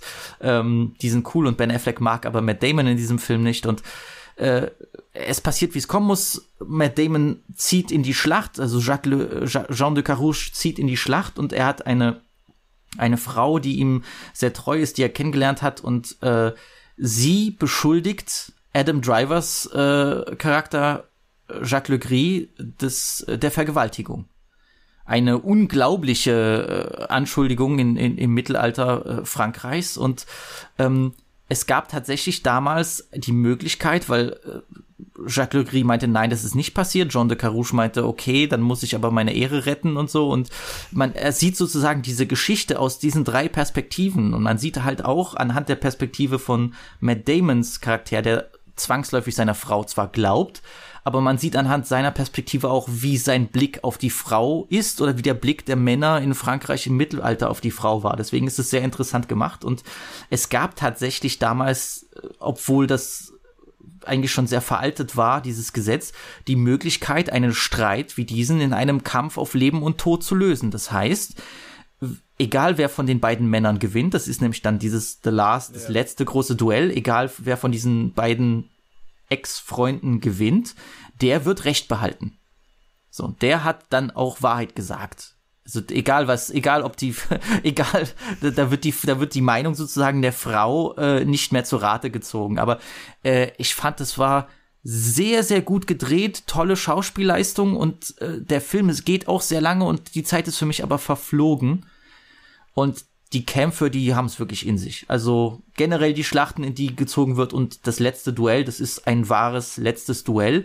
Und es ist für mich auch wohl der beste Film, den Ridley Scott seit langem gemacht hat. So. Ja? Ja. Ich habe was Interessantes ist, ähm, du kennst mit Sicherheit Wolfgang M. Schmidt, der Mhm. äh, gerne mal fragt, ob Paw Patrol äh, Neoliberast, äh, neoliberale Propaganda ist. Ähm, aber der hat denselben Vergleich gezogen zwischen Rashomon und The Last Duel, allerdings als Kritik, weil er sagt, dass Rashomon das ähm, viel interessanter aufzieht oder klüger, weil da die Geschichte sich verändert, je nachdem, aus welcher Betrachtungsweise du das siehst. Und damit äh, die Art, wie Geschichten erzählt und weitererzählt werden, ähm, betrachtet und wieder oder dargestellt wird und hier dieselbe Geschichte dreimal gezeigt wird, mehr oder weniger ohne ähm, große Abwandlung und dann siehst du dreimal Ja, denselben Film. Die, die Abwandlungen sind ein bisschen nuancierter, das stimmt. Mhm. Aber es gibt auf jeden Fall Abwandlungen. Doch, doch, klar. Ich meine, wenn der eine erzählt, er hätte sie nicht vergewaltigt, die andere sagt, sie wurde vergewaltigt, dann muss es ja eine Abwandlung Ja. geben in der Geschichte. Ähm, natürlich, klar, Rashomon ist dann auf einer ganz anderen intellektuellen Ebene und äh, ich meine, hier sind diese Perspektiven auch nur ein Teil einer größeren Geschichte, die sozusagen zu diesem Ende führen muss, diesem großen Kampf. Ja. Äh, Das hast du bei Rashomon nicht. Aber ich, ich, mir hatte sehr gut gefallen. Ich äh, hatte viel Spaß im Kino bei dem Film. Also, Interessant. Kann das nur empfehlen. One of us has lied. Let us let God decide. You do not believe me. I am risking my life for you. You are risking my life so you can save your pride. Ich habe von den, gro ich habe zwei große Preisgewinner gesehen dieses Jahr. Äh, dann kommen wir zu noch ein paar anderen Fragen, die will ich aber noch mal erwähnen. Ich habe zum einen äh, Nomadland geguckt. Das ist der Oscar-Gewinner für den besten Film. Ich glaube sogar beste Regie auch. Ich bin mir nicht ganz sicher. Äh, von ja, Chloe für Zhao. Chloe Zhao. Ja, genau, das ist die erste asiatische äh, oder asiatisch-amerikanische weibliche Regisseurin, glaube ich, die den Oscar für die beste Regie gewonnen hat. Äh, ist doch sowieso erst, glaube ich, die zweite Frau. Also Ja, Äh, ich weiß, dass Catherine Bigelow für The Hurt Locker den ersten gewonnen hat. Ähm, war mit der Family Kino, hatte mich auch sehr gefreut. Es sah sehr interessant aus. Es, äh, in, in Nomadland ähm, geht es um eine Frau, die in einem Trailer wohnt, in einem Wohnwagen und sozusagen als Nomadin durch äh, durch den amerikanischen Westen fährt und immer wieder Minijobs macht. Sie ist ganz alleine und der Film basiert auf einem Sachbuch tatsächlich. Weil es gibt diese Nomaden in, in Utah und Nevada und Nebraska, äh, gibt es wirklich. Und die sind sozusagen es- alles, was sie zum Leben brauchen, haben sie in ihrem Wohnwagen und dann arbeiten sie meistens so von, von einem Job, ähm, das heißt in einem Restaurant. Ich glaube, sie fängt am Anfang, arbeitet sie bei sogar in so einem Amazon-Werk oder so. Und ähm, es, ich glaube, jetzt im Nachhinein äh, würde ich mehr Gefallen an dem Buch finden als an dem Film. Äh, ich fand den Film beim Schauen, der hatte eine schon gewisse Kraft und ich dachte mir, okay, wow. Aber jetzt in, in den Monaten danach bin ich bisschen enttäuscht und finde den Film, ja, ich, überhyped ist das falsche Wort. Verrückt, dass so ein Film einen Oscar gewinnt, hätte ich auch niemals gedacht. Dafür, dafür, der, der wirkt auf mich wirklich wie so ein typischer verschlafener Indie-Film, den drei Leute insgesamt geguckt haben. Und ähm, Frances McDormand hat ja auch wieder Oscar gewonnen, glaube ich, als Ja. beste Hauptdarstellerin. Ich sie schon, ist ja. gut, sie ist gut, aber sie macht für mich jetzt auch nichts, wo ich sagen Mhm. würde, das, das, das könnte niemand anders hinkriegen. Ich freue mich für sie, toll, tolle Frau, aber ähm,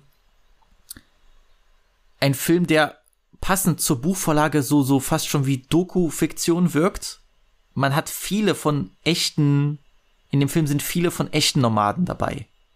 Also sie als Schauspielerin lebt dann trotzdem in diesen Trailerparks oder ja, manchmal in Nevada, dann sind es einfach Abstellplätze mitten in der Wüste, wo dann einfach 20 äh, Wohnwagen nebeneinander stehen und alle sitzen am Lagerfeuer und so und diese Leute sind echte Nomaden, die es wirklich gibt. So und äh, das ist alles gut gemacht.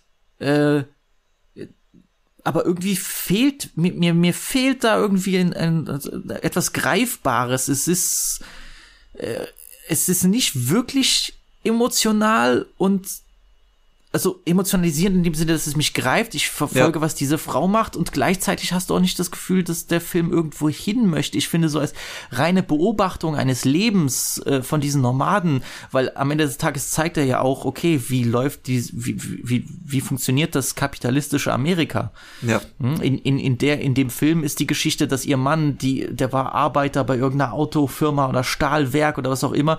Alle haben ihren Job verloren. Ja.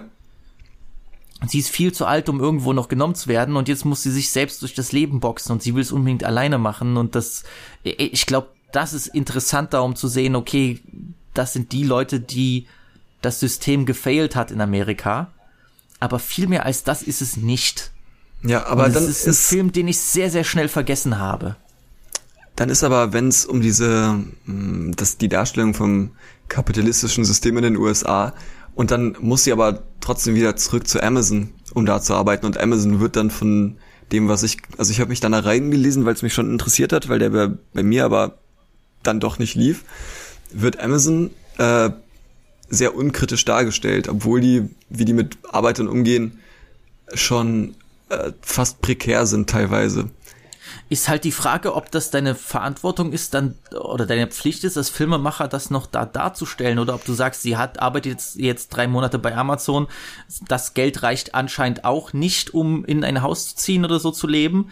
Naja, wenn du, Und das wenn du, war's. Es ist halt, die, es ist, ich weiß nicht, ob das, es ist die Frage, ob das in dem Sinne notwendig ist, das nochmal zu wiederholen oder ob du dir dadurch, dass ich mir denke, okay, sie arbeitet jetzt Tag und Nacht bei Amazon, hat aber trotzdem nicht genug Geld, um, um dann irgendwie Sachen zu reparieren, die in ihrem Auto kaputt sind, ist für mich ja auch schon bezeichnend. Weißt Ich du? weiß nicht, wenn, wenn die äh, Position der Arbeiter eingenommen wird, äh, die abhängig sind vom Arbeitgeber Amazon, weil das der einzige ist, der äh, für drei Monate einstellt, für drei Monate bezahlt, ohne Qualifikation äh, an allen möglichen Standorten, ähm, wo du reingehst, arbeitest, Geld abholst, wieder gehst.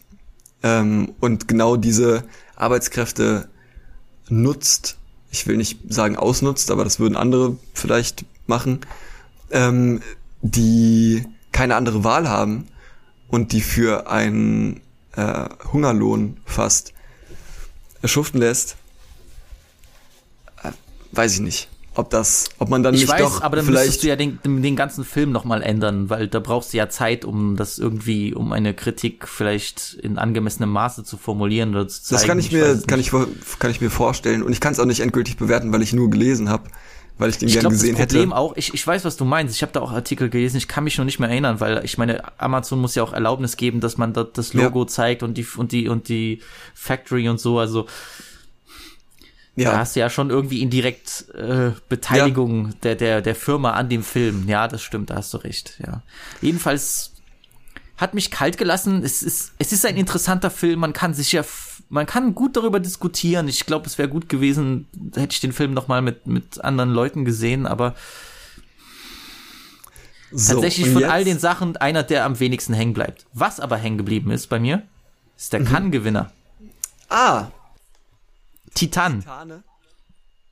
der vielleicht erste, ja, zum Teil Horrorfilm, der überhaupt diesen großen Preis gewonnen hat.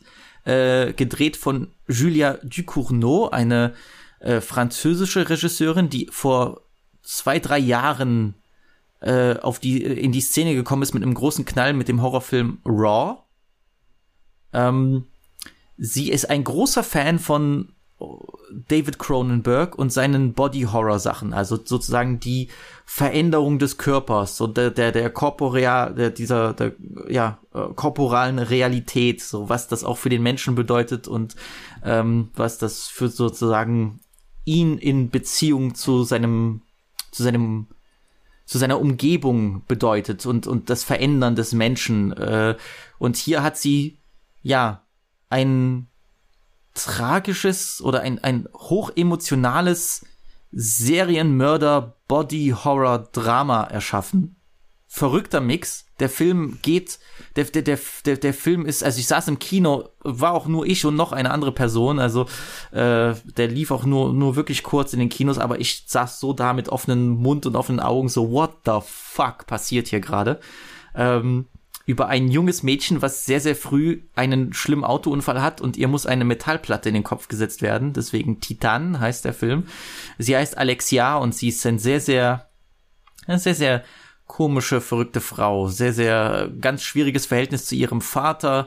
Ähm, es stellt sich dann auch heraus, dass sie äh, einen Hang zur Mordlust besitzt und Ganz normal äh, wirklich harte, harte Szenen, die sich dann abwechseln äh, und, und den größeren Teil des Films ausmachen, äh, dass sie flüchten muss. Und mhm. äh, ich weiß nicht, ob es ein Spoiler ist, es kommt schon wirklich nach gefühlt der, der ersten halben Stunde oder nach 25 Minuten. Sie muss flüchten, überall wird nach ihr gesucht, weil herausgefunden wurde, dass dann sie schlimmste Verbrechen angerichtet hat und sie sieht am Flughafen das Vermisstenanzeigen von einem Jungen, und sie hat auf die Schnelle die Idee, sie geht auf die Flughafentoilette, färbt ihre Haare äh, und richtet sich aufs Übelste, Übelste zu, um sich dann als Junge auszugeben, der wiedergefunden wird. Okay. Schlimme Szene, sie muss sich die eigene Nase brechen, das, bei sowas cringe ich immer total, also sie hält sich dann am Waschbecken fest und knallt mit dem Kopf ah. dagegen, damit sich ihr, ja, ja, ganz schlimm, damit sie sich die eigene Nase bricht und äh, das so, und sie völlig anders aussieht und sie meldet sich dann am Flughafen und sagt, ja, ich bin der, den ihr sucht. Mhm. Und dann kommt der andere Teil des Films, wo dann der Vater des vermissten Jungen kommt zum Flughafen, gespielt von einem grandiosen Vincent Lindon, ein genialer französischer Schauspieler, der hat hier, also wirklich, der ist unglaublich in dem Film, wirklich fantastisch und du weißt die ganze Zeit nicht, erkennt er, dass es nicht sein Sohn ist oder dadurch, dass der Sohn schon seit 20 Jahren vermisst ist, kann er das gar nicht wissen. Mhm. Und er kommt, sieht sieht, die, sieht das Mädchen und die sich schon wirklich komplett zugerichtet hat mit Mütze und irgendwelchen Trainingsanzug. Sie ja. könnte auch als Junge durchgehen. Sieht und c'est mon fils, das ist mein Sohn und nimmt sie mit und er arbeitet als Feuerwehrmann und hat sozusagen seine eigene Ausbildungsstätte für Feuerwehrmänner. Und sie wächst dann immer mehr in dieses Feuerwehrmann-Ding rein und nebenbei läuft noch was ganz anderes, weil äh, es gibt eine Szene, wo sie, und da kommt dieser Body-Horror-Part, ich will, muss das mhm. vorwegnehmen, da hat sie Sex mit einem Auto. Ja. Ja, also wie gesagt, der normalste und, Film. Und ist dann schwanger von diesem Auto. Ah. Und dann, das ist die andere Sache, die sozusagen noch ein bisschen dazu brodelt und es ist wirklich unglaublich. Es, ich weiß, jemand ist auf meine Empfehlung hin ins Kino gegangen und war schwer enttäuscht. das kann ich das nachvollziehen. Es ist sicher kein Film für den, für jemanden, der ein bisschen einen wie soll man sagen, einen üblichen Film haben möchte, der, der logische, äh, logischen narrativen Punkten folgt, aber deutlich besser in Erinnerung geblieben als Nomadland. Ja, ich sehe das jetzt als äh, Feuerwehrfilm, von denen es absolut zu wenig gibt. Und mich, interessiert, interessiert mich würde mich. wirklich deine Meinung dazu interessieren. Also wenn du die ich Chance ein bisschen hast, Schiss, weil ich wirklich ein Horror Horror-Schisser bin. Es ähm, ist nicht Horror im typischen Sinne. Es ist tatsächlich eher dieses, wo du dich unwohl fühlst, weil viele so körperliche Sachen, weißt du, dieses, mhm. ich hau meine eigene Fresse gegen das Ding. Und, ja, damit kann äh, ich schon umgehen. Und, ähm. und, und, und, ja, sie, sie hat Sex mit einer Frau und beißt ihr fast die Nippel ab und so. Das sind so, so Sachen, die sehr unangenehm ja. sind, weißt du, so. Ja, aber, aber das ist jetzt nicht, es ist jetzt nicht Horror im typischen Sinne, oh, gruselig. Auf gar keinen Fall. Okay. Ja, nee, da, damit kann ich ganz gut umgehen. Das ist nicht Es so, ist nicht so typische wild. französische Hipster-Fucked-up-Scheiße. Aber toll Ich gemacht. verstehe. Ja. Nee, interessiert mich auch. Wurde aber auch natürlich hier nicht gezeigt und ohne Screener oder so ähm, kommt man da nicht so ran, wenn man nicht auf diverse Internetseiten zurückgreifen möchte. Natürlich, ja. Ähm, naja, so, mein Lieblingsfilm 2021, den ich zwar schlechter bewertet habe als Dune, den ich aber bei weitem, trotzdem bei weitem lieber mag, ich habe dem einen halben Stern weniger gegeben, ist ein Zeichentrick, äh, Familien, Kinder, Netflix-Film, Hm. der dieses Jahr rausgekommen ist, und zwar äh, The Mitchells vs. The Machines. Hast du den Okay, gesehen? krass. Nein. Großartig, großartig. Ich bin, ich wachs immer mehr da rein, dass ich wieder gut gemachte Kinderfilme sehr gerne mag. Äh, unter anderem die Paddington-Filme, die Meisterwerke sind. Vor allem der zweite. Aber hier der Film ist wirklich großartig. Es geht um eine Teenagerin, die von zu Hause auszieht, um an die Uni zu gehen, um äh, Regie zu studieren. Die Familie ist aber äh, bisschen sauer, weil alle immer nur an den Handys hängen. Es gibt viel Streit in der Familie, viele Reibereien, so wie das jeder, der als Teenager in einem Haushalt mit irgendwelchen Erziehungsberechtigten aufgewachsen ist, zu 100% kennt, also jeder. Ähm, und die schenken der äh, einen Roadtrip zum Abschied. Sie fahren sie zur Uni. Während diesem Roadtrip äh, macht sich äh, die Filmversion von Siri selbstständig und übernimmt die Welt. ähm, und nur die Mitchells äh, wehren sich und wissen, was zu tun ist. Und müssen dann diese Katastrophe abwenden. Diese kleine ähm, technische Apokalypse. Und der ist so mit so viel Herz und Uh, so witzig mega. und so schön. Der macht so viel Spaß, aber in den richtigen Momenten hat er die richtigen Töne, um auch eine gewisse kindgerechte Traurigkeit, die aber auch ein Erwachsener erreichen kann, ähm, äh, zu treffen. Der eignet sich, ich habe den mit meiner kleinen Schwester gesehen, die fand ihn super und auch ich fand den super. Der eignet sich für Erwachsene genauso wie für Kinder. Man kann den Gute Empfehlung für getrost- jetzt, für die man- Weihnachtstage. ja, 100 Prozent. Man kann den getrost alleine als Erwachsener gucken. Man darf sich nicht davon abschrecken lassen, dass es ein Kind, also auch ein Kinderfilm ist oder ein Zeichentrickfilm. Ähm, insgesamt sollte man das nicht, weil man dann viel, viele gute Filme verpasst. Da habe ich später noch einen, den ich 2021 entdeckt habe. Das wäre, das ist mein Lieblingsfilm 2021, eine Netflix-Produktion, die komplett untergegangen gerade- ist. Gerade als du gesprochen hast, direkt auf die Watchlist gesetzt. Ähm, ich lese auch gerade, der wurde gemacht von den Machern von Lego Movie und von Ja. Spider-Man Into the Spider-Verse. Ja. Also das ist sehr, sehr Von gute den Werbung. Produzenten, von den Produzenten zumindest. Die Mitchells gegen die Maschinen. Ist auf Ja. Netflix, Leute. Ja. Also für einen leichteren, angenehmeren Watch, der auch schon verfügbar ist und nicht wie viele andere Filme, die hier bis jetzt besprochen wurden, entweder noch zur Leihe sind oder ähm, im Kino laufen oder gar nicht gelaufen sind. Und vielleicht nicht so äh, schwer zugänglich sind wie ein Titane, Titan oder ein sehr langsamer Dune, der nur ein halber Film ist. Der ist wunderschön. Der ist wunderbar. Sehr herzlich. Was war für dich die größte filmische Überraschung? Das muss nicht aus diesem Jahr sein, sondern der Film, den du dieses Jahr geguckt hast, der dich am meisten überrascht hat. Im positiven Sinne. Das ist super schwer, weil ich habe super viele Filme geguckt und ich habe nicht alle im Überblick. Ich habe die, ich habe meine größte Überraschung aus 2021 rausgesucht oder meine zwei sogar. Und das ist einmal Free Guy mit Ryan Reynolds, Okay, der äh, GTA in Real Life Film, der mir super viel Spaß gemacht hat im Kino. Es war eine großartige, ich bin der Typ, der Leuten generell im Kino sagt, ey, halt mal die Fresse, wenn die, wenn die laut sind. Außer bei Kinderfilmen und bei Actionfilmen, die offensichtlich Spaß machen sollen. Und ein paar Sitze weiter saßen so drei Jungs, die komplett ausgeflippt sind regelmäßig. Und wenn am Ende da die Fortnite-Spitzhacke rausgeholt wird im Film und sich damit auf die Schnauze gehauen wird, dann sind die vollkommen ausgeflippt. Es war großartig.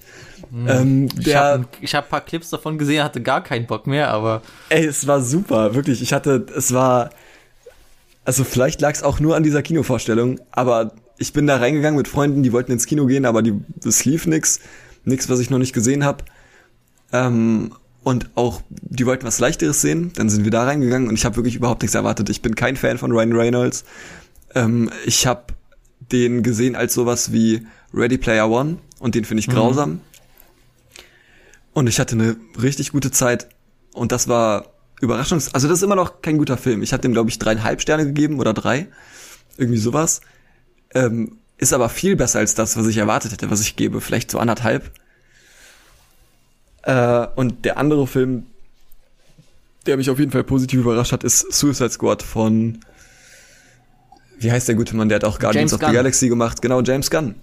Ähm, wo mir Harley Quinn tierisch auf die Nerven gegangen ist. Das Ja, war der aber- größte Schwachpunkt. Aber der Rest... Der,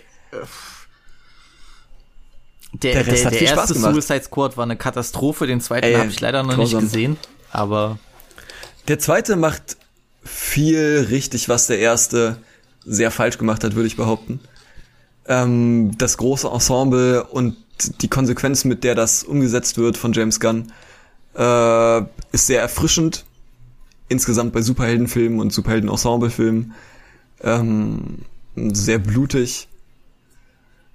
Und fügt sich nicht gut in normale Superheldenfilme ein. Und genau das macht ihn eigentlich ganz interessant und ganz äh, sehenswert. Über meine größte Überraschung des Jahres habe ich schon in der Horrorfolge gesprochen und zwar Malignant. Äh, das war einfach wirklich, ich muss ständig an den Film denken. Das ist eigentlich, ich kann es immer noch nicht entscheiden, ob das genial oder einfach nur grenzdebil ist. Ich glaube, es ist einfach ein Mix aus beidem. Aber ich habe über den Film schon gesprochen, deswegen will ich das, will ich das gar nicht viel weiter ausführen. Aber und jetzt kommt ein bisschen diese typische Snob-Antwort. Ähm, ich habe natürlich sehr viele Classics gesehen und man geht ja schon rein Classics. mit dem mit Ja. dem Wissen, okay, die sind geliebt, die werden, die tauchen auf den großen Listen auf. Und ein Film davon, den ich bei Arte gesehen habe, ich glaube sogar in der Mediathek dieses Jahr, ähm, von dem ich wusste, dass er geliebt wird, aber über den wird nicht wirklich gesprochen, denn es ist ein Film aus dem Jahre 1945. So, ich kann jetzt schon die, die, die Augen rollen hören bei einigen der Zuhörer. Ähm, der Film heißt Begegnung. Ähm, von David Lean, ein bekannter Regisseur, der, den man kennt, also ein britischer Regisseur, der den großen, gigantischen Epos aller Epen Lawrence von Arabien gemacht hat. Ah, Dieser viereinhalb Stunden Ja. Film, der ja wirklich äh, ja, weltberühmt, weltbekannt ist. Und äh, David Lean hat aber ja etwa 15 Jahre zuvor diesen Film Brief Encounter, aka Begegnung gemacht. Und äh, ich war schockiert, wie gut mir dieser Film gefallen hat. Nicht okay, weil er alt ist, aber ich hätte nicht gedacht, dass ich, dass mich der so emotional mitnimmt. Ich war richtig drinne. Es ist ein wunder, wunderschöner, romantischer, aber auch trauriger Film. Geht auch nur eine Stunde und, und 26 Minuten. Und äh, es geht um, es ist ein romantischer Film. Es geht um eine Frau, die, die verheiratet ist, eine Familienfrau, die an einem Bahnhof einen äh, Fremden kennenlernt und sich mit ihm so gut versteht, sie immer wieder trifft sie ihn und sie gerät in die Versuchung, ihren Mann zu betrügen. Und wir folgen sozusagen diesen beiden und wir folgen ihr, wie sie diesen Mann immer besser kennenlernt, wie die beiden sich immer besser kennenlernen und wie die beiden Gefühle füreinander entwickeln. Und äh, äh, der Film ist sehr, sehr traurig und hat wirklich, ich würde mich so weit aus dem Fenster lehnen, eins der besten Filmenden aller Zeiten. Ist unglaublich Nicht schön schlecht. gemacht, toll gemacht und äh, ich habe auch super interessant war es zu lesen, diesen Bahnhof, an dem die sich lieben, äh, den, den gibt es wirklich in England. Ich glaube aber, ich weiß, ich glaube, das ist im Norden von England. Hier ist es London, aber der ist im, im Norden von England und der Bahnhof ist schon mittlerweile zu einer Touristenattraktion geworden. Und es gibt in diesem Bahnhof ein kleines Häuschen und das ist ein, ein Museum für den Film Brief Encounter. Und der läuft jeden Tag dort. Das sind irgendwie so, die haben fünf Krass. Stühle oder so und der läuft jeden Tag, läuft der Brief Encounter. Weil in, innerhalb Englands ist das so ein Klassiker-Film, so eine klassische äh, romantische Geschichte, die auch mit so viel Trauer verbunden ist. Ich meine, es ist, spielt, es ist Kriegszeit, ja. Also der Film wurde 45 gedreht wunderschön. Wunderschöner, toller Film und ich war überrascht, wie sehr mich das mitgenommen hat. Das war jetzt habe ich voll Bock nach London zu fahren und mich in diesen, also ich liebe London sowieso, ist meine Lieblingsstadt, und mich in diesen Bahnhof zu setzen und mir diesen Film anzuschauen, das hört sich Ich ja glaube, mega, ich glaube, der, mega ich glaub, nice der an. Bahnhof ist, ist tatsächlich irgendwo in Nordengland oder so und die haben das nur ein Ach, in bisschen Nordengland? gedreht. Ich dachte im Norden Londons. Nee, nee, Schade. ich glaube, der ist in Nordengland, aber, aber ähm, ein, ein toller, toller, toller Film, von dem ich nicht gedacht hätte, dass er mir so gut gefallen würde. Deswegen ist es für mich die größte Überraschung. Geil. Ja, Äh, schaut und an die Arte Mediathek. An, ja, wollte ich gerade sagen, danke an Arte Mediathek, die wirklich jeden Monat eine Die haben dieses Jahr so dermaßen Arbeit leistet. gute Filme wieder in der Mediathek gehabt, so interessante Sachen. Und ich würde mir wünschen, dass die Homies endlich mal auf Twitter reagieren, so, ihr, ihr Ja. seht schon, wie viel Werbung ich mache, so gebt mir mal einen Shoutout, Leute. Also, Ey, auch ja auf wirklich- Instagram immer schön Atem. Ich bin am Markieren, das juckt überhaupt nicht. Ähm, aber auch für Kurzfilme. Ich dieses Jahr und letztes Jahr bin ich schon ein bisschen auf den Geschmack gekommen. Ich werde immer größerer Fan von Kurzfilmen, weil da in einem sehr begrenzten Zeitraum viele interessante Spielereien irgendwie umgesetzt werden. Manche Kurzfilme werden dann auch richtige Filme, die sehr gut sind. Zum Beispiel Whiplash war ein Kurzfilm. Mhm. Und die Arte Mediathek hat immer wieder super viele, super interessante, kürzere Filme mit Anspruch, manche auch ohne. Ähm, aber ja, also in der Arte Mediathek kann man sich immer wieder irgendwas raussuchen. Und Wirklich immer, tolle Sachen, die fantastische auch. Dokumentationen, es ist unglaublich, die Mediathek, alles kostenlos, Leute, es ist, seid nicht dumm, Ja, geht drauf. Ich habe letzte schon einen Post gemacht. Die hatten Kieślowski-Filme da, die hatten äh, äh, Nuri Bilge Ceylan-Filme da, wirklich die Ja. ganzen großen Sachen, über, über die ich auch schon gesprochen habe. Die hatten Bruno Dumont, einer der einer der interessantesten Arthouse-Regisseure äh, Frankreichs. Tolle Sachen und die Dokus sind sowieso genial. Also ich habe dieses Jahr erst äh, eine fantastische Doku zu Kadyrov gesehen, dem dem dem Chef von äh, von Tschetschenien sozusagen. Ähm, unglaublich toll recherchiert und gemacht, also Arte Mediathek. die haben Jor Jorgos. Lantimos Filme haben die da gehabt, ähm, zwischendurch. Drive war in der Arte Mediathek. Ähm, die haben Hits da, die haben Geheimtipps da äh, und alles für Umme. Einfach nur, man muss sich ein bisschen von diesem Kunst-Snob-Ding verabschieden, was Arte ist und sich ein bisschen drauf einlassen. Großartig. Wenn nicht jetzt, wann dann, Leute? Wir sind hier Ja. in Corona-Zeiten, dann lasst euch drauf ein. Das ist doch, wenn ihr schon nicht rausgehen könnt, dann und, und dann, dann bildet euch darüber und, und entdeckt neue Sachen für euch. So. So, Bringt jetzt etwas Interessantes in euer Leben. So. Von der schlechten, nee, von der super Arte Mediathek, was war der schlechteste Film 2021?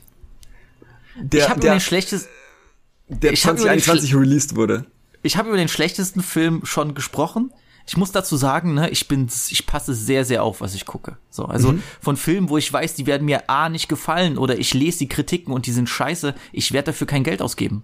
Ist nicht. Nein, wirklich. Also da bin ich, da bin ich auch hart und ich verstehe auch meine Freunde manchmal nicht, die sich wirklich auch zum Teil, du hast, du hast eine unglaubliche Auswahl in Streaming-Sachen, Ja. wo auch einfach gute Sachen sind, die nehmen dann das, was ich immer als allerletztes nehme, irgendeine Scheiße, so, weißt du? Du hast dort, die haben, die, haben David Fincher 7 noch nicht gesehen, aber nehmen dann, Ja. keine Ahnung, äh, Skyscraper Teil 3 oder so, so, Bro. Ey, das ist was, das kann ich manchmal verstehen. So, ich habe auch Tage, da schaue ich, ich habe halt an einem Tag, äh, ich glaube, es war dieses Jahr, da habe ich die beiden neuen Jumanji-Filme geguckt und hatte eine super Zeit damit. So, die sind ultra bescheuert, ultra, ultra anspruchslos, aber Jack Black macht mir Spaß, keine Ahnung was. So, die, das war so ein lazy Sonntag irgendwie, war voll okay, gar kein Ding. Ähm, und ich muss auch nicht immer was super anspruchsvolles haben. Eher öfter, aber nicht immer. Aber wenn ich sehe, dass ein Film wirklich, wenn er mich persönlich nicht interessiert, so, der ist weder leicht und unterhält mich, noch ist der so, dass er mir gefallen würde, sondern einfach nur öde oder einfach nur schlecht, dann schaue ich mir den nicht an. So, ich kann Leute nicht verstehen, die bei Letterboxd gibt's auf deinem Profil diese Sterne ähm, Overview. ja. Und Leute, die da ohne Ende so zwei, zweieinhalb, anderthalb Sterne Bewertung haben, ey, was ist denn mit euch? So, dann guckt ihr Filme, um sie scheiße zu finden. Ja, nee, das, das, das, so, das macht keinen Sinn. nicht. Deswegen habe ich schön viele vier Sterne Durchschnittsreviews. so wie sich das gehört. Ich glaube, der schlechteste Film, über den habe ich schon gesprochen, war The Woman in the Window Ja, ich verstehe. mit Ja. äh, Amy Adams. Ich Schade eigentlich. Geisteskrank enttäuschend und auch einfach am Ende dumm und nervig. Das war richtig, ah, da, da, da bin ich auch, da kotzt mich sogar an, dass ich da so viel Zeit reingesteckt habe. Also einfach so ein bisschen mich zu freuen da drauf und geil, cool, wir kriegen einen halbwegs guten Thriller. Die haben mich echt gekriegt mit dem Trailer. So. Also das war, das war schlimm. Und ein anderer Film, den ich unfassbar dämlich fand. Mein Gott, der war auf Netflix. Da spielt, ah, wie heißt denn der von Dexter? Ich habe keine Ahnung. Michael C. Ich, Hall. Ja. Äh, ah, warte mal, lass mich mal schnell gucken. Ah, das, war- das war doch, das war ein schlimmer Film, du. Michael C. Hall. Genau, von 2019 ist der, aber der kam mir vor, als wäre er Ah. erst dieses Jahr rausgekommen. In the Shadow of the Moon. Ein Mystery-Krimi mit äh, Serienmörder und Time Travel. Und ich dachte mir, geil, das klingt nach was für mich. Katastrophe. Katastrophe. Der sieht Wirklich. richtig scheiße aus. Der Film war wirklich dermaßen dämlich und dumm, völlig unlogisch. Äh, am Ende wird nach wird noch die ganz auf die härteste Tränendrüse gedrückt. Ein Ende, was ich schon nach zwei Minuten vorher erst entkommen habe. Katastrophal. Nee, das war das war wirklich lame. Das war wirklich Ähm, lame. Funny thing, jetzt waren es schon zwei Netflix-Filme äh, und mein schlechtester Film ist auch einer. Das heißt, inzwischen ist so so eine Netflix-Produktion ist eher sowas wie äh, Direct-to-DVD. Es ist einfach kein Qualitätsprädikat. Also zwischendurch sind immer schöne, gute Filme dabei, aber die Klar. meisten Netflix-Direktproduktionen. Mein Lieblings-2021-Film ist eine Netflix-Produktion, aber der Rest ist einfach nur grausam und das hier ist einer davon. Und zwar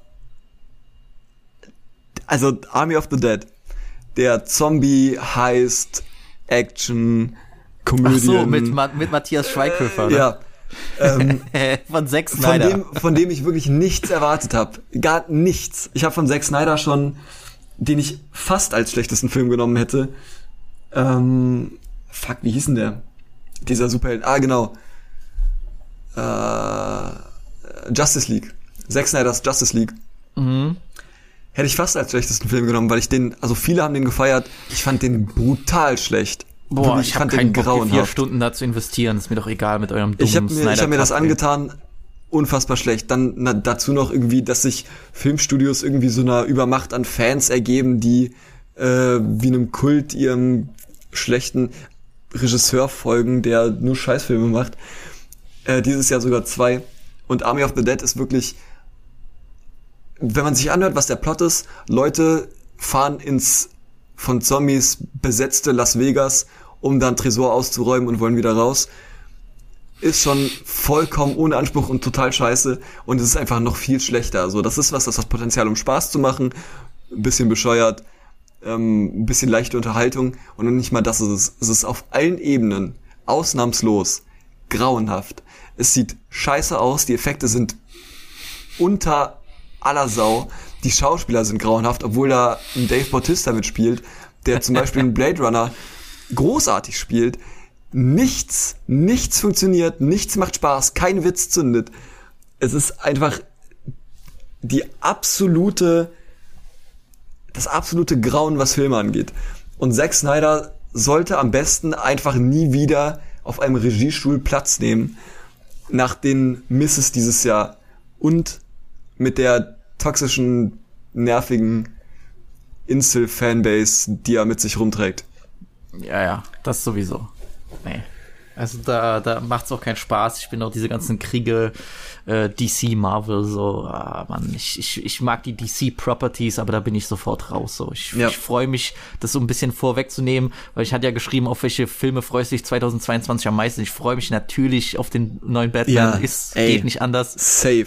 Die Trailer sahen unfassbar krass aus. Ich habe Bock auf Robert Pattinson mit seiner, äh, mit seinem, äh, weiß nicht, Emo-Vibe als Batman. Ey, sieht so geil super. aus. Ich hab voll Bock drauf. und Zoe Kravitz ist vielleicht die beste Catwoman aller Zeiten, obwohl sie, obwohl ich sie noch nicht eine Sekunde hab spielen sehen. also, Wenn irgendwer Bock auf Batman hat und nicht mehr warten kann, dieses Jahr ist ein anderes sehr gutes äh, 2021 Release, Zeichentrick, äh, Batman The Long Halloween Teil 1 und Teil 2, auch zwei Teiler, ist rausgekommen. Ist super. Ist Ich- mega. tatsächlich ein ganz seltener Fall, wo ich die Comics gelesen habe dazu. Deswegen muss ich die mir noch angucken. Ey, wirklich, äh, große Empfehlung. Hat mir viel gegeben. Hatte ich eine gute Zeit mit. Nice. Ähm, ja, Netflix-Produktionen waren leider sehr enttäuschend. ähm, ich muss auch sagen, ich habe Austin Powers geguckt, den ersten, und ich war irgendwie enttäuscht, wie. Echt? Ja, also ich hatte den so übertrieben lustig in Erinnerung aus meiner Ah, okay, du, Kindheit. also du hast den schon gesehen, ja. Ich habe den auch. Und bei meinem, bei meinem Rewatch war ich echt enttäuscht so. Ich habe das Gefühl, ey, erstens sind kaum Gags, die noch so wirklich zünden. Und manche, Ja. und sehr, sehr viel ist auch einfach überhaupt nicht gut gealtert. ich Da hab, sind ein paar Klassiker-Sachen das habe dabei, ich bei aber vielen alten Komödien. Ich habe Der Prinz aus Ui, Zamunda ui, ui. letztens gesehen. Ähm, hier, äh, wie, Coming to America heißt der auf Englisch. Mhm, Den zweiten habe ich immer noch nicht gesehen, habe ich keinen Bock drauf. Und den fand ich früher so lustig. Dann habe ich den nochmal gesehen und der hat überhaupt nicht funktioniert. Der war so bieder Mhm. irgendwie. Ähm, und jetzt habe ich ein bisschen Angst vor Austin Powers, weil ich den auch super lustig fand das letzte Mal, als ich den gesehen habe vor ein paar Jahren. Was allerdings äh, super funktioniert hat, ist äh, Lethal Weapon. Ich habe Lethal Weapon wieder gesehen nach Jahren. Funktioniert immer noch. Ist genauso. Ist halt Lethal Weapon. So was soll man sagen. Teil 2 ist der beste. Findest du? ja. Ich, ich finde, ich mag alle so. Es gibt ja welche, die sagen, Teil 3 ist wirklich schlecht.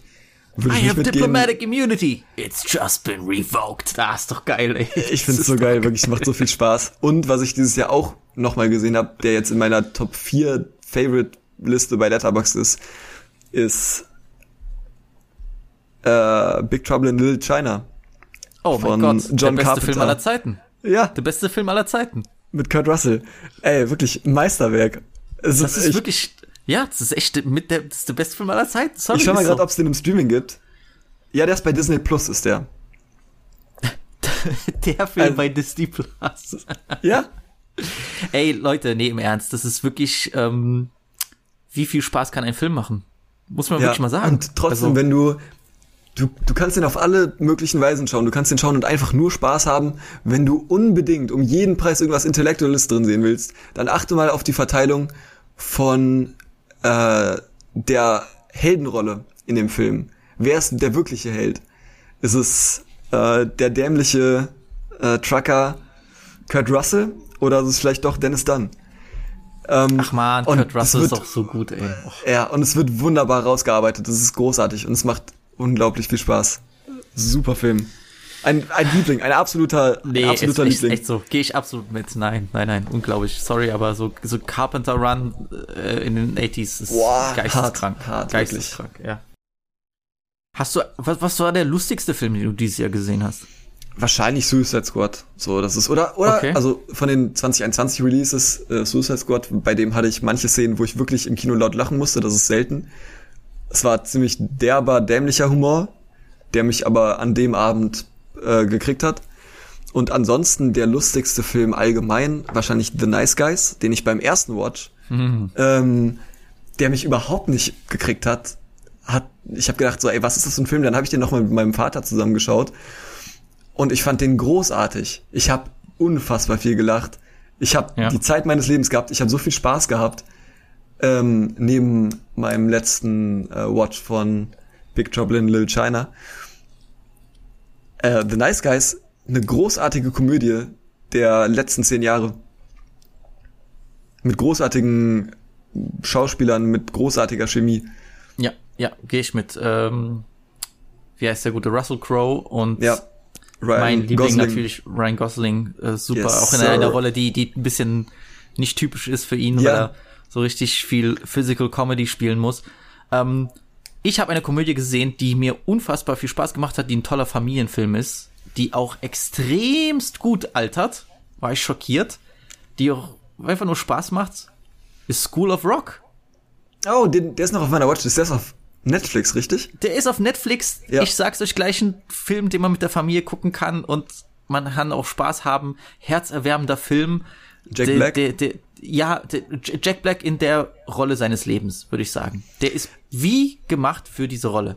Wie geschaffen. Ich habe äh, Jack Black zum ersten oder in seiner Premierenrolle, glaube ich, gesehen in äh, High Fidelity dieses Jahr, wo der eine der besten, also ich bin ein großer Fan von Gesangsszenen in Filmen, die keine Musicals sind. Ähm, und der liefert so eine geile Marvin Gaye. Äh, Es ist großartig, wirklich. Schau bitte High Fidelity, wenn du Jack Ich Black weiß. magst. Ist, ist das, gibt's den im Stream? Ich kann nachschauen. Ähm, Ja. Schade.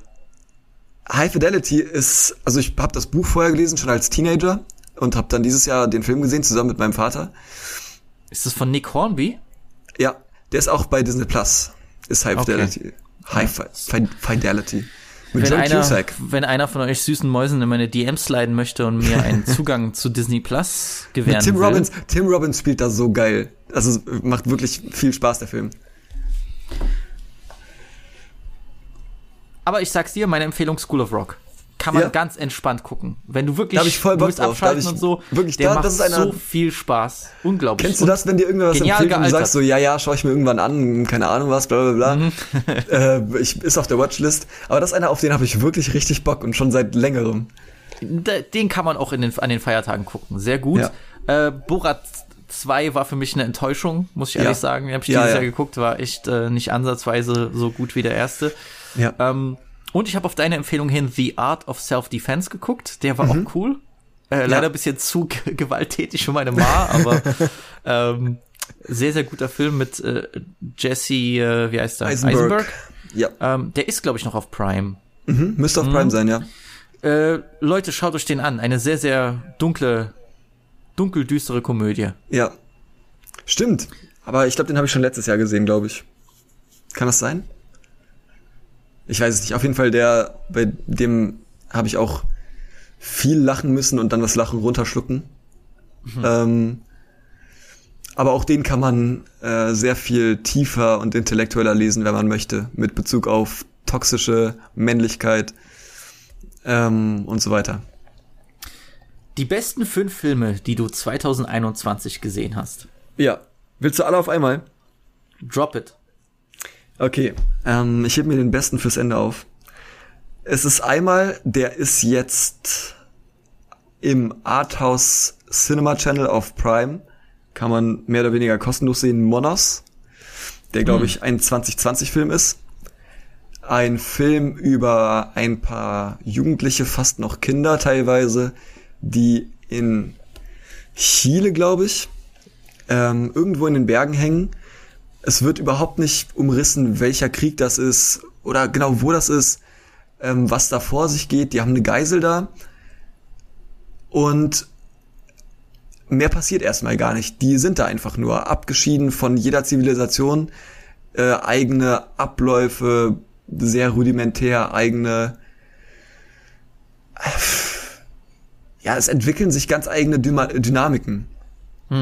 Und das wird so interessant dargestellt. Die äh, Schauspieler, die alle vorher noch keine Rollen hatten, bis auf der eine, der bei äh, Miley Cyrus irgendwie bei dieser Hannah Montana Serie mitgespielt hat, der auch super spielt. Ähm, die spielen alle super. Es, die Bilder sind unfassbar, unglaublich. Und das entwickelt einen Sog für den Zuschauer, der genauso für die Charaktere im Film funktioniert. Ähm, die werden da reingezogen in irgendwas, was die nicht richtig greifen können, was die aber selbst mittragen, befeuern und was dann wieder eine Eigendynamik entwickelt, ähm, mit der so keiner rechnet und die einen immer tiefer in die Scheiße zieht, mehr oder weniger. Die landen dann irgendwann im Dschungel. Und ich will überhaupt nicht zu viel verraten, aber ein super interessanter Film, der super aussieht, der teilweise sehr hart ist und der auf jeden Fall sehenswert ist. Großartig, hat mir sehr, sehr gut gefallen. Dann habe ich gesehen Memories of Matsuko, der ist bei Prime, allerdings leider nur in der deutschen Fassung, das ist ein großes Problem bei Prime. Das ist wie Amélie, der französische schöne Feel-Good-Film auf Crack. Ähm, bisschen Musical noch drin, also Moulin Rouge vielleicht noch dazu. Ist ein japanischer Film, wo es um eine Frau geht, die irgendwann verwahrlost stirbt und ihr Neffe will dann rausfinden, woran ist sie überhaupt gestorben. Und er gründet dann das ganze Leben von ihr. Und dann erzählt der Film das Leben von ihr, was sehr hart war zu ihr, sehr unglücklich, aber sie hat irgendwie immer das Beste draus gemacht. Deswegen etwas Amelie. Aber das ist so überdreht und so abgefuckt. Ähm, und so, also wirklich der, der Regisseur hat da alles genommen, was ihm eingefallen ist, hat den Farbfilter komplett aufgedreht, wenn er Bock hatte, Zeichentrick reingeworfen, Musical-Nummern, äh, alles. Und es ist wirklich wie ein Gaspar Noé, Amelie Musical aus Japan. Komplett, komplett verrückt. Und total geil. Fand ich super. Super interessant. Nice. Für jeden, der habe ich noch nie von vorher von gehört. Ich habe den nur gesehen, weil äh, das Poster so interessant aussah und der Name mich an Memories äh, of a Murder erinnert hat, mit dem der nicht so viel zu tun hat. Ey, wirklich, schaut den euch bitte an. Mit dem könnt ihr bei jeder Party, wo irgendein Schwanz ankommt und so tut, als wäre der krasse Intellektuelle, weil er einen Film von keine Ahnung wem gesehen hat, könnt Also ihn ich. komplett rauchen. Ja, oder ich, ich auch, fairerweise. Aber das ist ein Film, den hat, haben die wenigsten gesehen und der ist super. Super, super, super. Dann eine Doku, eine Musikdoku. Das heißt, das ist für alle, die bis jetzt durchgehalten haben, die sich nicht für Filme interessieren, äh, sondern hier wegen des Musikpodcasts sind, ist Searching for Sugar Man. Es gedreht von einem Schweden, der äh, seitdem keinen Film mehr gemacht hat, der irgendwann sich auf eine Weltreise gemacht hat, auf der Suche nach einer Story, über die er eine Doku drehen will.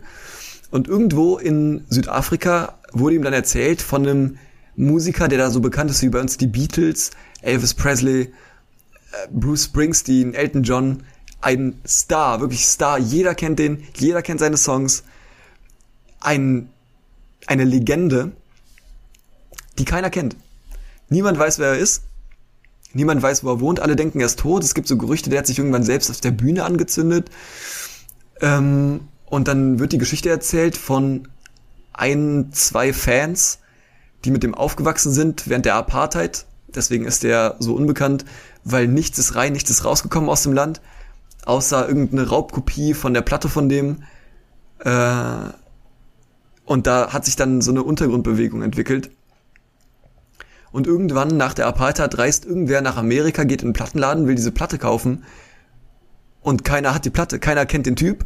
Es ist Amerikaner und niemand hat jemals von dem gehört. Der Typ, der da so bekannt ist, in diesem abgeschotteten Land, wie bei uns die bekanntesten Stars, so Udo Lindenberg oder sonst wer. Und die denken, das muss der Weltstar des Grauens sein aus Detroit. Und kein Mensch kennt den. Und keiner weiß, wer er ist. Da steht kein Name auf der Platte. Die kennen nur ein Bild, wo man nichts erkennt, wo er sitzt. Und irgendwann finden sie es raus. Und da, der Payoff in dem Film ist so geil. So eine Story wird es nie wieder geben. Es wirklich die Umstände dafür sind einmalig, dass die Story Oh so Mann, das passiert ist, ist auch gut. einmalig. Es ist eine großartige, entertainende Doku, die super interessant ist, die schön ist, die spannend ist, aber nicht, die positiv spannend ist. Also die, du willst einfach wissen, Ja. wie ist es denn jetzt? Was denn jetzt los? Ja. Ich habe von dem Film gehört, aber du hast mir jetzt richtig äh, Lust auf den Film gemacht. Ey, ich war begeistert. Ich war wirklich begeistert von dieser super Doku. Und viele Dokus wollen ja irgendwas aufzeigen. Äh, auf DVD. Okay. Ähm, viele wollen irgendwas aufzeigen oder aufdecken, irgendwelche politischen Sachen. Viele Dokus sind sehr ernst, spiegeln irgendwas wider. Zum Beispiel habe ich auch dieses Jahr äh, eine ungarische Doku, glaube ich, gesehen über diesen Brand in dem Club. Äh, suche ich später raus und zeig's dir. Das kannst du rausschneiden. Ähm, aber super viele ernste Dokus und die hier ist einfach nur interessant. Ja. Und sehr schön auch. Dann ist das nächste The Vanishing. Spurlos. Von dem es ein amerikanisches Remake gibt. Habe ich mir die Blu-ray geholt. Ja, Der ist seit Jahren, an. auf, der ist auf seit Jahren Ey, auf meiner Watchlist. Ja. Bitte schau ihn dir an. Ich habe den, ich habe den irgendwo online gesehen. Hab dann, als wir wegen dem Hochwasser äh, keinen Strom und kein sonst was hatten, habe ich viele DVDs geguckt und dann war der da plötzlich und ich war überrascht, dass der in unserem eher amerikanischen Filmregal äh, zu finden ist und mein Vater hat den selbst nicht gesehen, dann habe ich den angeschaut und das ist ein Thriller-Meisterwerk. Der ist, wer David Fincher liebt, sollte den sehen. Wer ähm, so Mystery-Thriller liebt, der sollte den sehen. Wer bisschen also super. Es geht darum, dass an einer Autobahntankstelle irgendwo im Sommerurlaub äh, die Frau vom Protagonisten verschwindet, einfach weg ist. Und das lässt sie nicht los. Jahre später sucht er immer noch nach der. Das macht den verrückt. Der ist wirklich in einer kompletten Psychose. Ähm, hängt Plakate auf. Äh, kommuniziert irgendwie mit dem mutmaßlichen Entführer. Ähm, und mehr will ich gar nicht sagen. Aber es ist unfassbar spannend. Es ist, das Ende ist eins der härtesten, nicht visuell, aber psychisch ekelhaftesten Enden, die ich je gesehen habe. Das hat mich vollkommen überrascht, wie hart mich das getroffen hat. Es ist ein großartiger Film aus Belgien, glaube ich. Einer Oder von Holland. Kubricks Lieblingsfilm. Echt? Das wusste ich Ja. zum Beispiel nicht. Der, Äh, hat, der hat den Regisseur George Slazer kontaktiert und meinte, wie hast du das gemacht? Das ist unglaublich.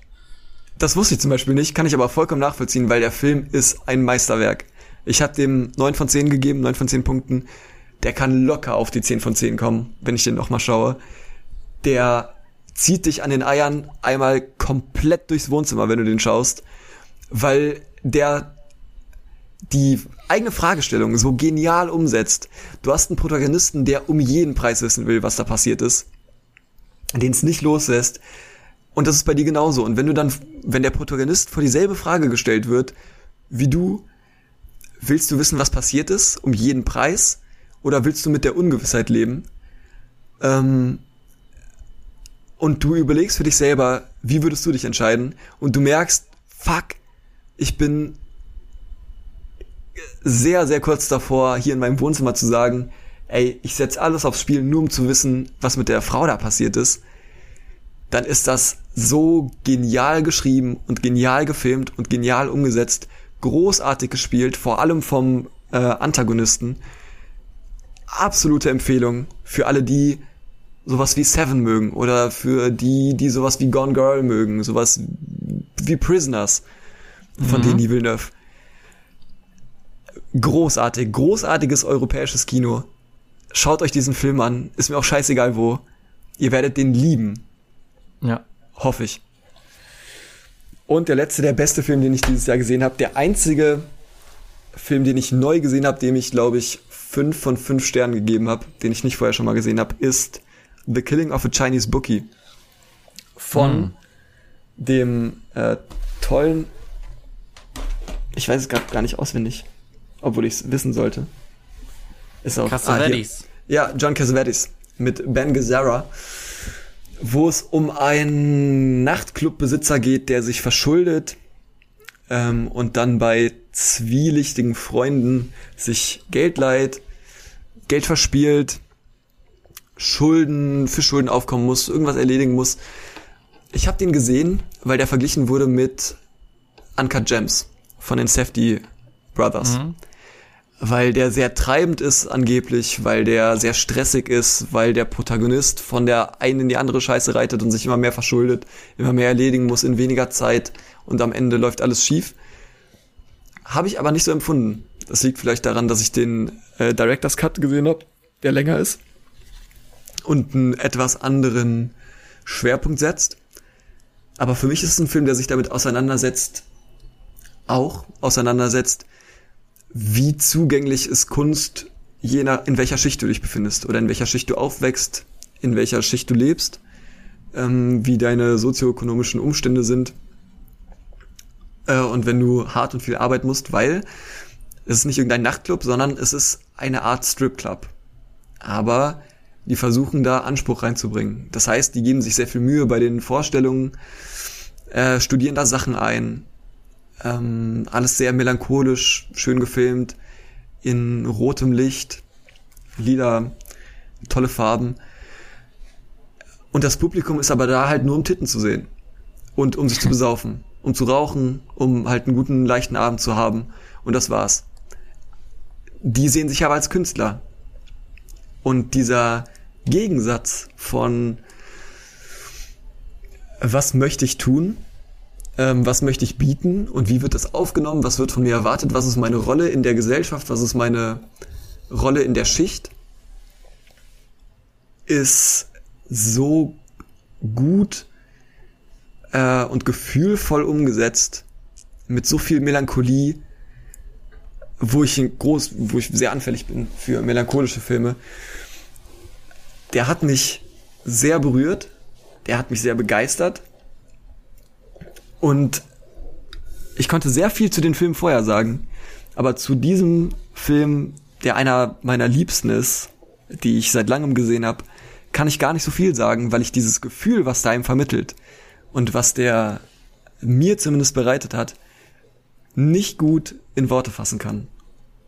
Okay. Wer sowas mag, also ich würde fast behaupten, auch wenn der sehr anders ist, wer sowas mag, mag wie Driver, äh, Drive meine ich, mein Fehler, oder wer sowas mag wie Wim Wenders Filme, der wird mit dem Film viel anfangen können. Großartiger Film. Und großartige Schauspielleistung. Ben Gazzara ist so charismatisch und so ehrlich und so gut spielt er das. Da können sich viele heutige Schauspieler eine fette Schnei äh, Scheibe von abschneiden. Ben Gazzara ist, ist genial. Ja. Der hat äh, auch in einem meiner äh, allerliebsten Trash-Filme mitgespielt, äh, Roadhouse. Das ist für mich eine, eine gigantische 5 von 5, eine 10 von 10. Mhm. Äh, und der hat mitgespielt in einem Film, den ich dieses Jahr gesehen habe, äh, namens Buffalo 66. Ja, sehe ich gerade. Ähm, das war auch für mich eine der größten Überraschungen. Wunder, wunderschöner Film. Ich habe so eine Art Filme machen noch nie gesehen. Mhm. Noch nie in meinem Leben.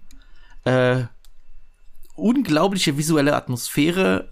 Ein Protagonist, der eigentlich eklig und zum Kotzen ist, der aber durch die Süße und Unschuldigkeit von einer jungen Frau so in, in, in damit konfrontiert wird, sich mit seinen eigenen Schwächen auseinanderzusetzen und Ben Gazzara spielt da seinen Vater, den sie besuchen müssen und eigentlich hat er dieses Mädchen auch nur gekidnappt, aber eine unglaubliche Liebesgeschichte, sehr berührend, ein, einer der besten Filme der 90er Jahre, eine große Entdeckung für mich, Buffalo 66 dieses Jahr.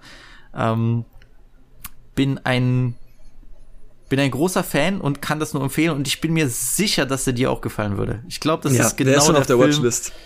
Das ist genau der Film, der dir gefallen würde. Da bin ich mir zu 100% sicher, ja. Ja.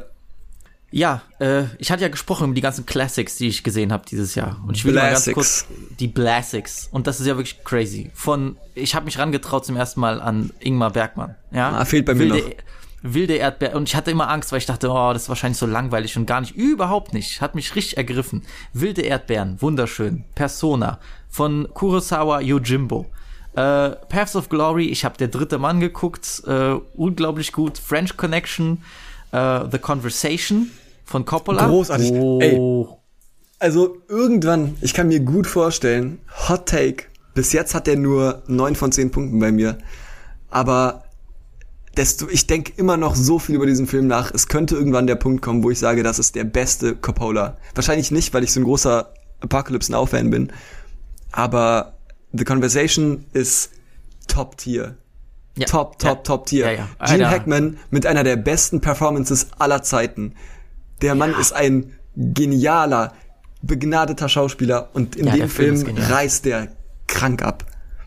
Ich habe, wie gesagt, 2001 zum ersten Mal gesehen, das war fantastisch. Mhm. Ich habe In the Mood for Love geguckt, der mhm. äh, oft als einer der besten Filme des 21. Jahrhunderts ja. gilt, von Wong Kar Wai. Ich habe Le Cercle Rouge vom, äh, mhm. mit Alain Delon, genialer Crime-Film. Äh, ich habe Harakiri gesehen von Masaki Kobayashi. Äh, der ist bei Letterboxd auch immer unter, ich glaube, Top 2 oder ja. Top 3 bestbewerteter Film.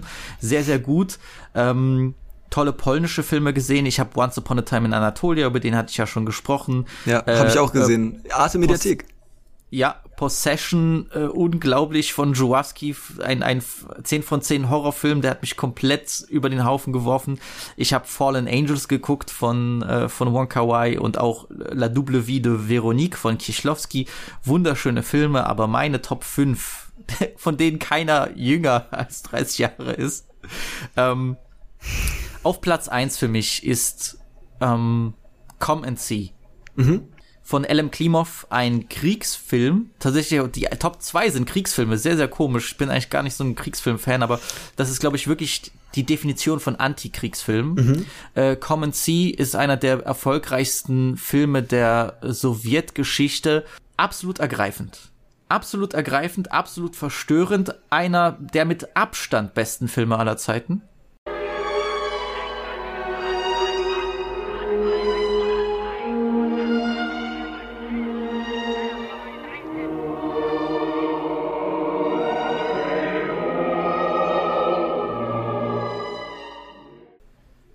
Es geht um einen Jungen, der äh, in Weißrussland ist und unbedingt die Armee äh, sich äh, der Armee anschließen will, um gegen die Nazis zu kämpfen, in ein, mit einer völligen Naivität, weil er nicht weiß, wie schlimm der Zweite Weltkrieg ist, die er dann sehr schnell zu spüren bekommt, wenn sein ganzes Dorf ermordet wird. Und das sind Bilder in diesem Film. Das ist eine bedrückende Atmosphäre, die ich mein Leben lang nicht vergessen werde. Das ist ein un, un, unfassbar guter und verstörender Film.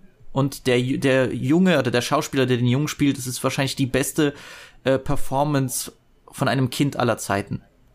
Und das ist so ein starkes, auch antifaschistisches Statement. Mhm. Das ist wirklich ein, ein Film für die Ewigkeit.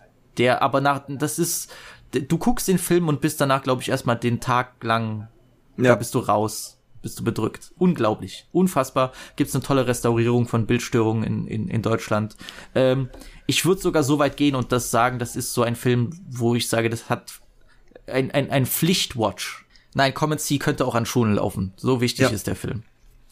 An zweiter Stelle ist, und das war auch eine Überraschung, weil ich nicht gedacht hätte, dass der mich auch so ergreift und ich war wirklich gerührt, bis zu den Tränen gerührt, ist Stanley Kubricks Paths of Glory, Wege. Oh, der ist So super. Unglaublich guter Film. Unglaublich guter Film mit äh, Kirk Douglas, der, der Vater von Michael Douglas, einer der größten Hollywood-Legenden, der spielt in Frankreich zu Zeiten des Ersten Weltkrieges. Ähm, ist gar nicht Kriegsfilm in dem Sinne, dass man viel Combat-Szenen hat. Es gibt welche, aber es geht viel mehr um das äh, Einsetzen von, von Kirks Charakter für drei Soldaten, die Es ist fast mehr ein ist Gerichtsdrama. fast mehr Gerichtsdrama, aber das ist so ergreifend, das ist so so so ein humanistischer Film ja. und wirklich das Ende hat mich hat mich sehr sehr berührt. Ich finde, das war es ist wirklich ein Meisterwerk, muss man sagen und der kann mit allen anderen Kubrick-Filmen, die noch bekannter sind, auf, auf einer Stufe spielen, muss ich nicht verstecken. Für mich wirklich eine 10 von 10. Das ist genialer, genialer Film. Ähm, auf Platz drei haben wir Ingmar Bergmanns Persona. Äh, sein wahrscheinlich, gut, so viele habe ich noch nicht von ihm gesehen. Ich habe dieses Jahr angefangen, aber ich so weit von dem, was ich gehört habe, wohl sein ähm, surrealster Film, äh, wo es viel, also der, der Film hat eigentlich, äh, ohne diesen Film würde es keinen Mulholland Drive geben, ohne diesen Film würde es nicht all die Filme spielen, die mit dieser ähm, Doppelseitigkeit des Menschen, also zwei Gesichter, eine selbe Person, Doppelgänger, all das entstammt den Ideen von, äh, von Persona. Äh, unglaublich. Unglaublich. Ich kann schlecht, ich, ich habe über den Film schon gesprochen, aber man kann schlecht sagen, das ist zusammenfassen, aber es gibt Szenen, die betroffen machen, es gibt Szenen, die lustig sind, es gibt Szenen, die, die, die sogar von einer unglaublichen Erotik auch nur so triefen. Auf, auf, und alles so intellektuell fantastisch gemacht, tolle Dialoge. Der Bergmann war, war, war genialer, ähm, war nicht nur genialer Filmemacher, sondern genial auch im Schreiben von, von Dialogen und Geschichten. Persona genial. Und ich konnte beim Osteuropäischen Filmfestival in Dresden dieses Jahr einen Film gucken, von dem meine Mom immer gesprochen hat. Ähm, als einen der besten Filme Polens oder der polnischen Filmgeschichte und das ist Andrzej Wajdas äh, Das gelobte Land, The Promised Land, ein Nationalepos von dem Nationalfilmemacher, also Andrzej Wajda, sowieso genial, äh, über die Textilmanufakturen in Łódź während der Zeit der Industrialisierung. Und es geht dort um drei Freunde, die groß Geld machen wollen mit einer Textilmanufaktur. Und es geht um die, um die brutale Gier nach Geld und äh, um die schlimmen Arbeitsverhältnisse der Menschen damals. Es ist, es ist ein Epos von genialen Proportionen, wie die das im Jahre 1975 erschaffen haben. Äh, auch mit dem Geld, was zur Verfügung war, ist unglaublich für mich wirklich ein totales Meisterwerk und den in restaurierter Fassung in, im Kino zu sehen, äh, war ein, ein Segen. Also wirklich ähm, genialer Film. Und an letzter Stelle muss ich erwähnen, Peter Greenaway, ein mhm. äh, ja. Genialer Filmemacher aus England, der oft vergessen wird, aber vor allem, weil er solche wirklichen Kunstfilme im wahrsten Sinne des Wortes macht und sein kontroverser oder sein kontroversester Film, einer der kontroversesten Filme der 80er, der Koch, der Dieb, seine Frau und ihr Liebhaber, ähm, wow, wow, ich wollte den Film schon immer sehen, seitdem ich gelesen hatte, dass der so, ja, zwischen genial und absolut widerwärtig schwankt und hier sind hier, hier hast du alles. Geniale Schauspielleistung. Du hast jedes jede einzelne Frame in diesem Film könnte man als Bild aufhängen. Also diese Bildkomposition ist nicht von dieser Welt. Dafür ist Greenaway auch bekannt. Ähm, Helen Mirren spielt hier mit. Und die Musik ist genial, die Farben sind genial. Michael Gambon spielt eine der ekligsten und widerwärtigsten, ja, eigentlich kann man schon Schurken sagen, der Filmgeschichte. Warum er nicht öfter erwähnt wird, verstehe ich nicht. Der, der, der raucht Darth Vader und alle möglichen und Hannibal Lecter sind der Pfeife hier. So eklig ist der. Ein genialer Film und ich hab Bock eigentlich, ich hab die Box mir ja schon geholt mit Greenaway Film. Ich hab Bock, alle anderen jetzt sofort zu gucken. Äh, hab ich sowas in meinem Leben noch nie gesehen. Unfassbar. Ich muss aber, aber noch, muss tatsächlich eine Honorable Mention machen.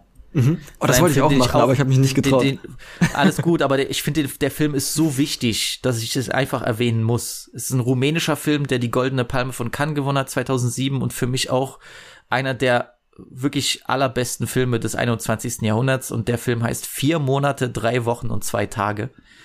Ähm, erschütternder Film erschütternd mit einer Spannung, die dich fast, du willst fast kotzen.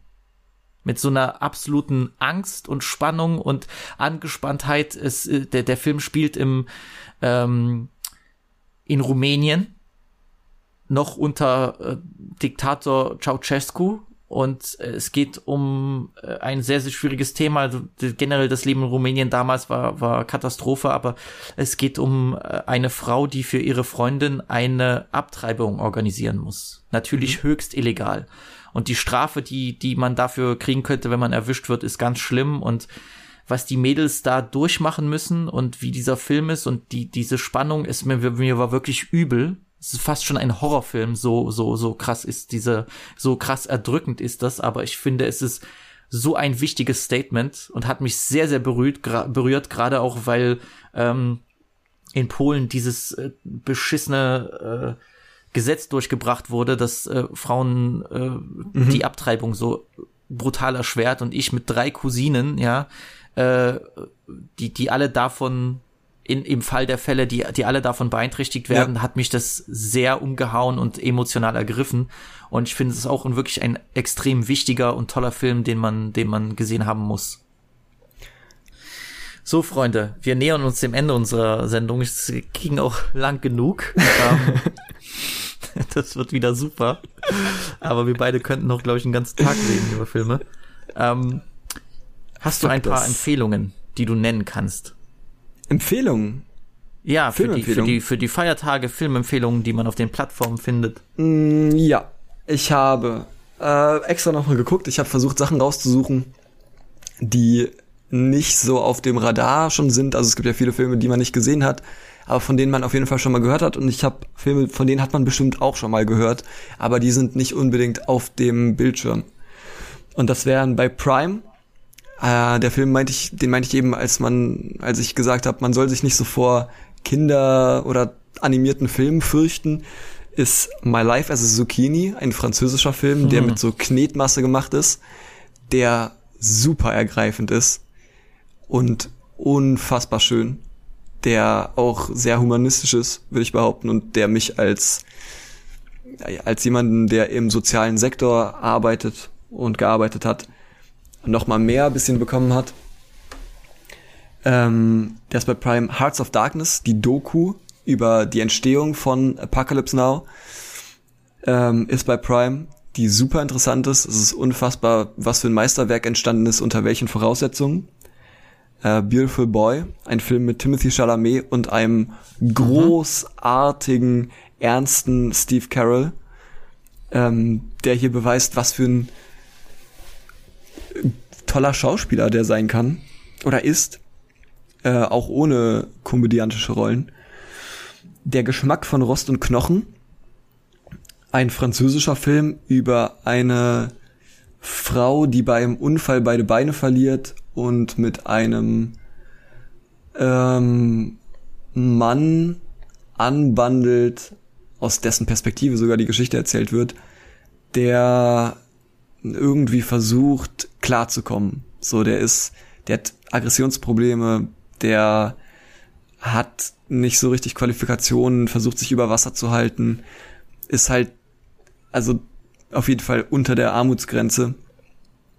Und dann entwickelt sich da aber eine so menschliche Beziehung, die so unwahrscheinlich ist, aber so schön dargestellt ist. Das ist ein wieder ein sehr französischer Film, würde ich fast behaupten, was ich hier als absolut positiv äh, meine oder sehe, ähm, der mich sehr begeistert hat. Noch ein französischer Film, Rififi, von einem amerikanischen äh, Regisseur.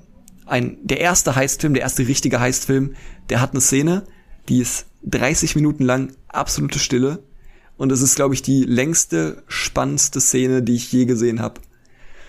Und man denkt sich eine halbe Stunde stumm, was soll das sein? Daran haben sie sich bei äh, Le Cercle Rouge bei vier im roten Kreis orientiert. Da ist die Ja. Heißszene 27 Minuten lang und auch kein einziges Wort wird gesprochen. Ja.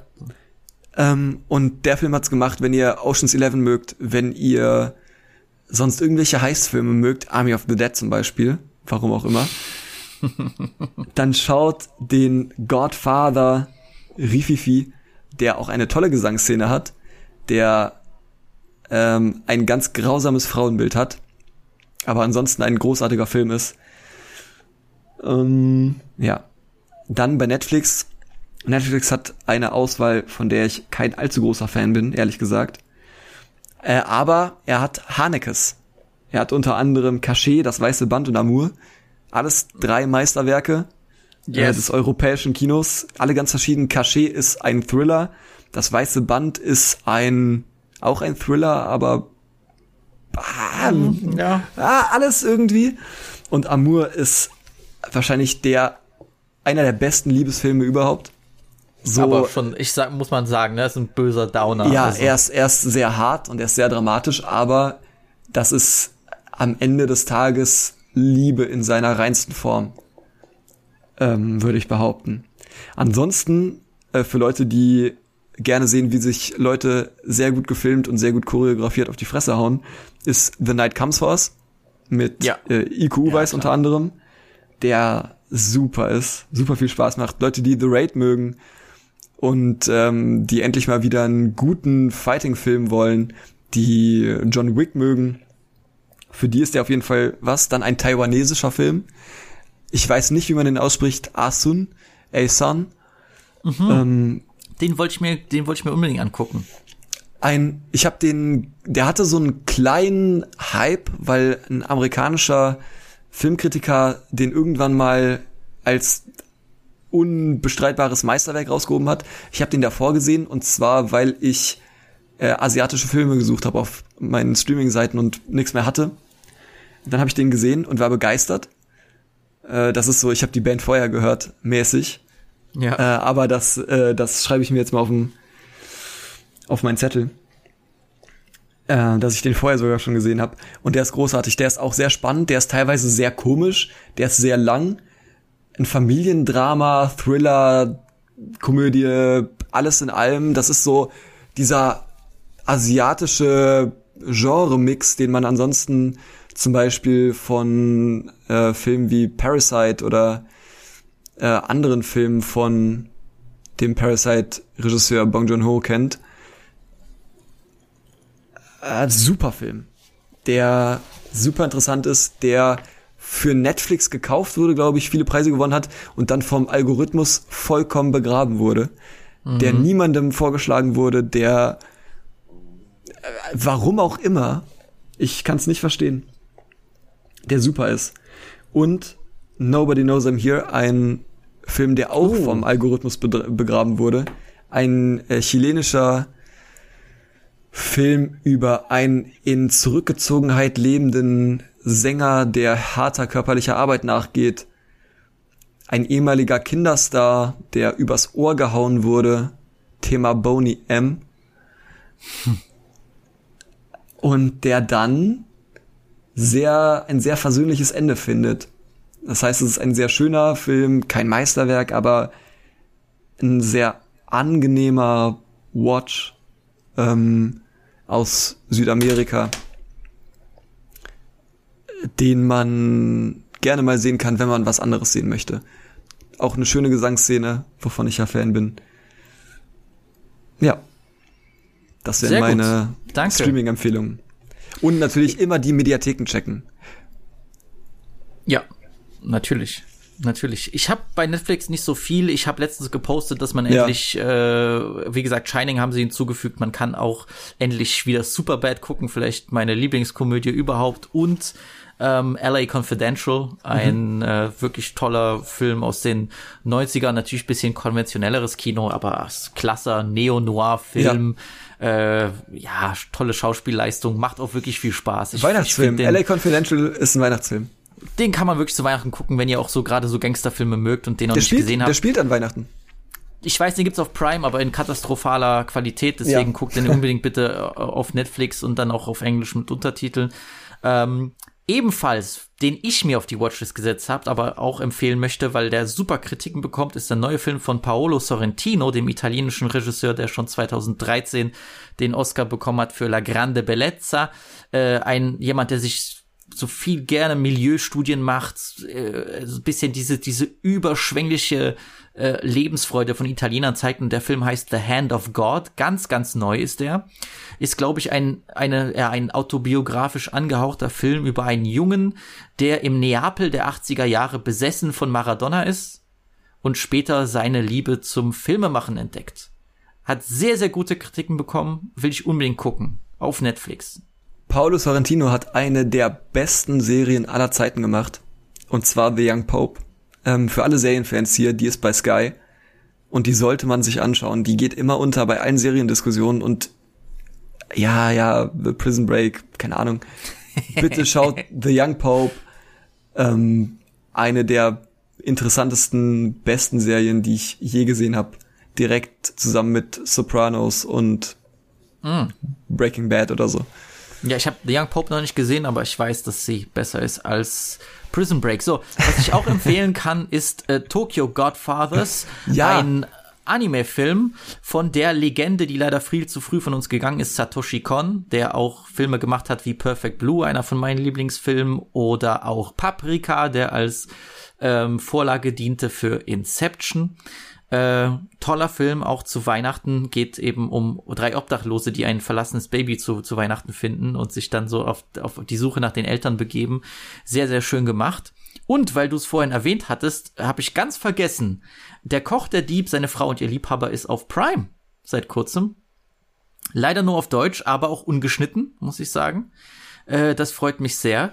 Äh, also einer meiner Top-Filme ist bei Prime. Dann für alle Leute, die koreanisches Kino mögen äh, und schon Oldboy gesehen haben. Oldboy ist Teil einer Trilogie, der Vengeance-Trilogie, der Rache-Trilogie. Und da gibt es die beiden Teile. Also Oldboy ist der Film in der Mitte, es gibt den Film davor. Äh, namens Sympathy for Mr. Vengeance und es gibt auch den Film danach Lady Vengeance. Äh, fantastische koreanische Thriller. Genauso den ich erst noch sehen möchte, aber ich habe sehr, sehr viel Gutes gehört. Memoir of a Murderer. Nicht zu verwechseln mit Memories of, a, Memories of Murder. Ähm, aber auch ein sehr guter Serienmörder-Film. Äh, Eyes Wide Shut ist auf Prime. von Ja. Kubrick. Weihnachtsfilm. Ähm, The Chaser ist auch auf Prime. Bitte schaut euch den an. Ein genialer koreanischer Thriller. Be so bedingungslos hart, einfach lässt nicht locker. Und vom selben Regisseur, der The Hater gemacht hat, äh, aus Polen, Corpus Christi. Der war auch tatsächlich in deutschen Kinos. Äh, fantastischer Film. Fantastischer Film über einen jungen Sträfling, der ähm, sich irgendwie auf der Flucht befindet, in einer Kirche landet und sich als Priester ausgibt. Genialer Film, wirklich toll gemacht. Und für alle, die noch Lust auf eine Komödie haben, schaut euch Palm Springs an auf Prime. Die moderne Version von Täglich grüßt das Murmeltier, sehr lustig, mit viel Herz gemacht. Andy Samberg und Kristin Milioti, die ihr als, oh Gott, das ist jetzt ein Spoiler. Ich sag's mal so, die ihr aus How I Met Your Mother kennt. so. Ach so, und für alle Fans von Twin Peaks und ähnlichem, Lars von Triers Geister, eine Serie, die er in den 90ern gemacht hat, über ein verfluchtes Krankenhaus in Kopenhagen. Die gibt's auf Prime. Stimmt, Schaut Nymphomaniac ist auch bei Netflix. Lars von Trier. Also, wenn ihr wirklich etwas für die Feiertage haben wollt, für die gesamte Familie, dann auf jeden Fall Lars von Trier gucken. So. Ja. Und falls ihr immer noch nicht will, weiter wisst, dann meldet euch entweder bei Jakob oder bei mir. Wir können euch immer helfen mit Filmempfehlungen, die Yes, sir. man auf den Plattformen oder auch auf anderen Seiten findet. So, ich würde nur sagen, danke, dass du dabei warst. War mir eine große Gerne. Freude. Ein wunderschönes Weihnachtsfest. Äh, ich denke, die Leute werden das wahrscheinlich erst so an einem der Weihnachtsfeiertage hören oder kurz danach, aber ich hoffe, ihr hattet auch ein schönes Weihnachtsfest und an alle, die nicht feiern, hattet ihr ein paar schöne freie Tage. Genießt die Zeit und vor allem bleibt mir gesund. Ja, du auch. Vielen Dank.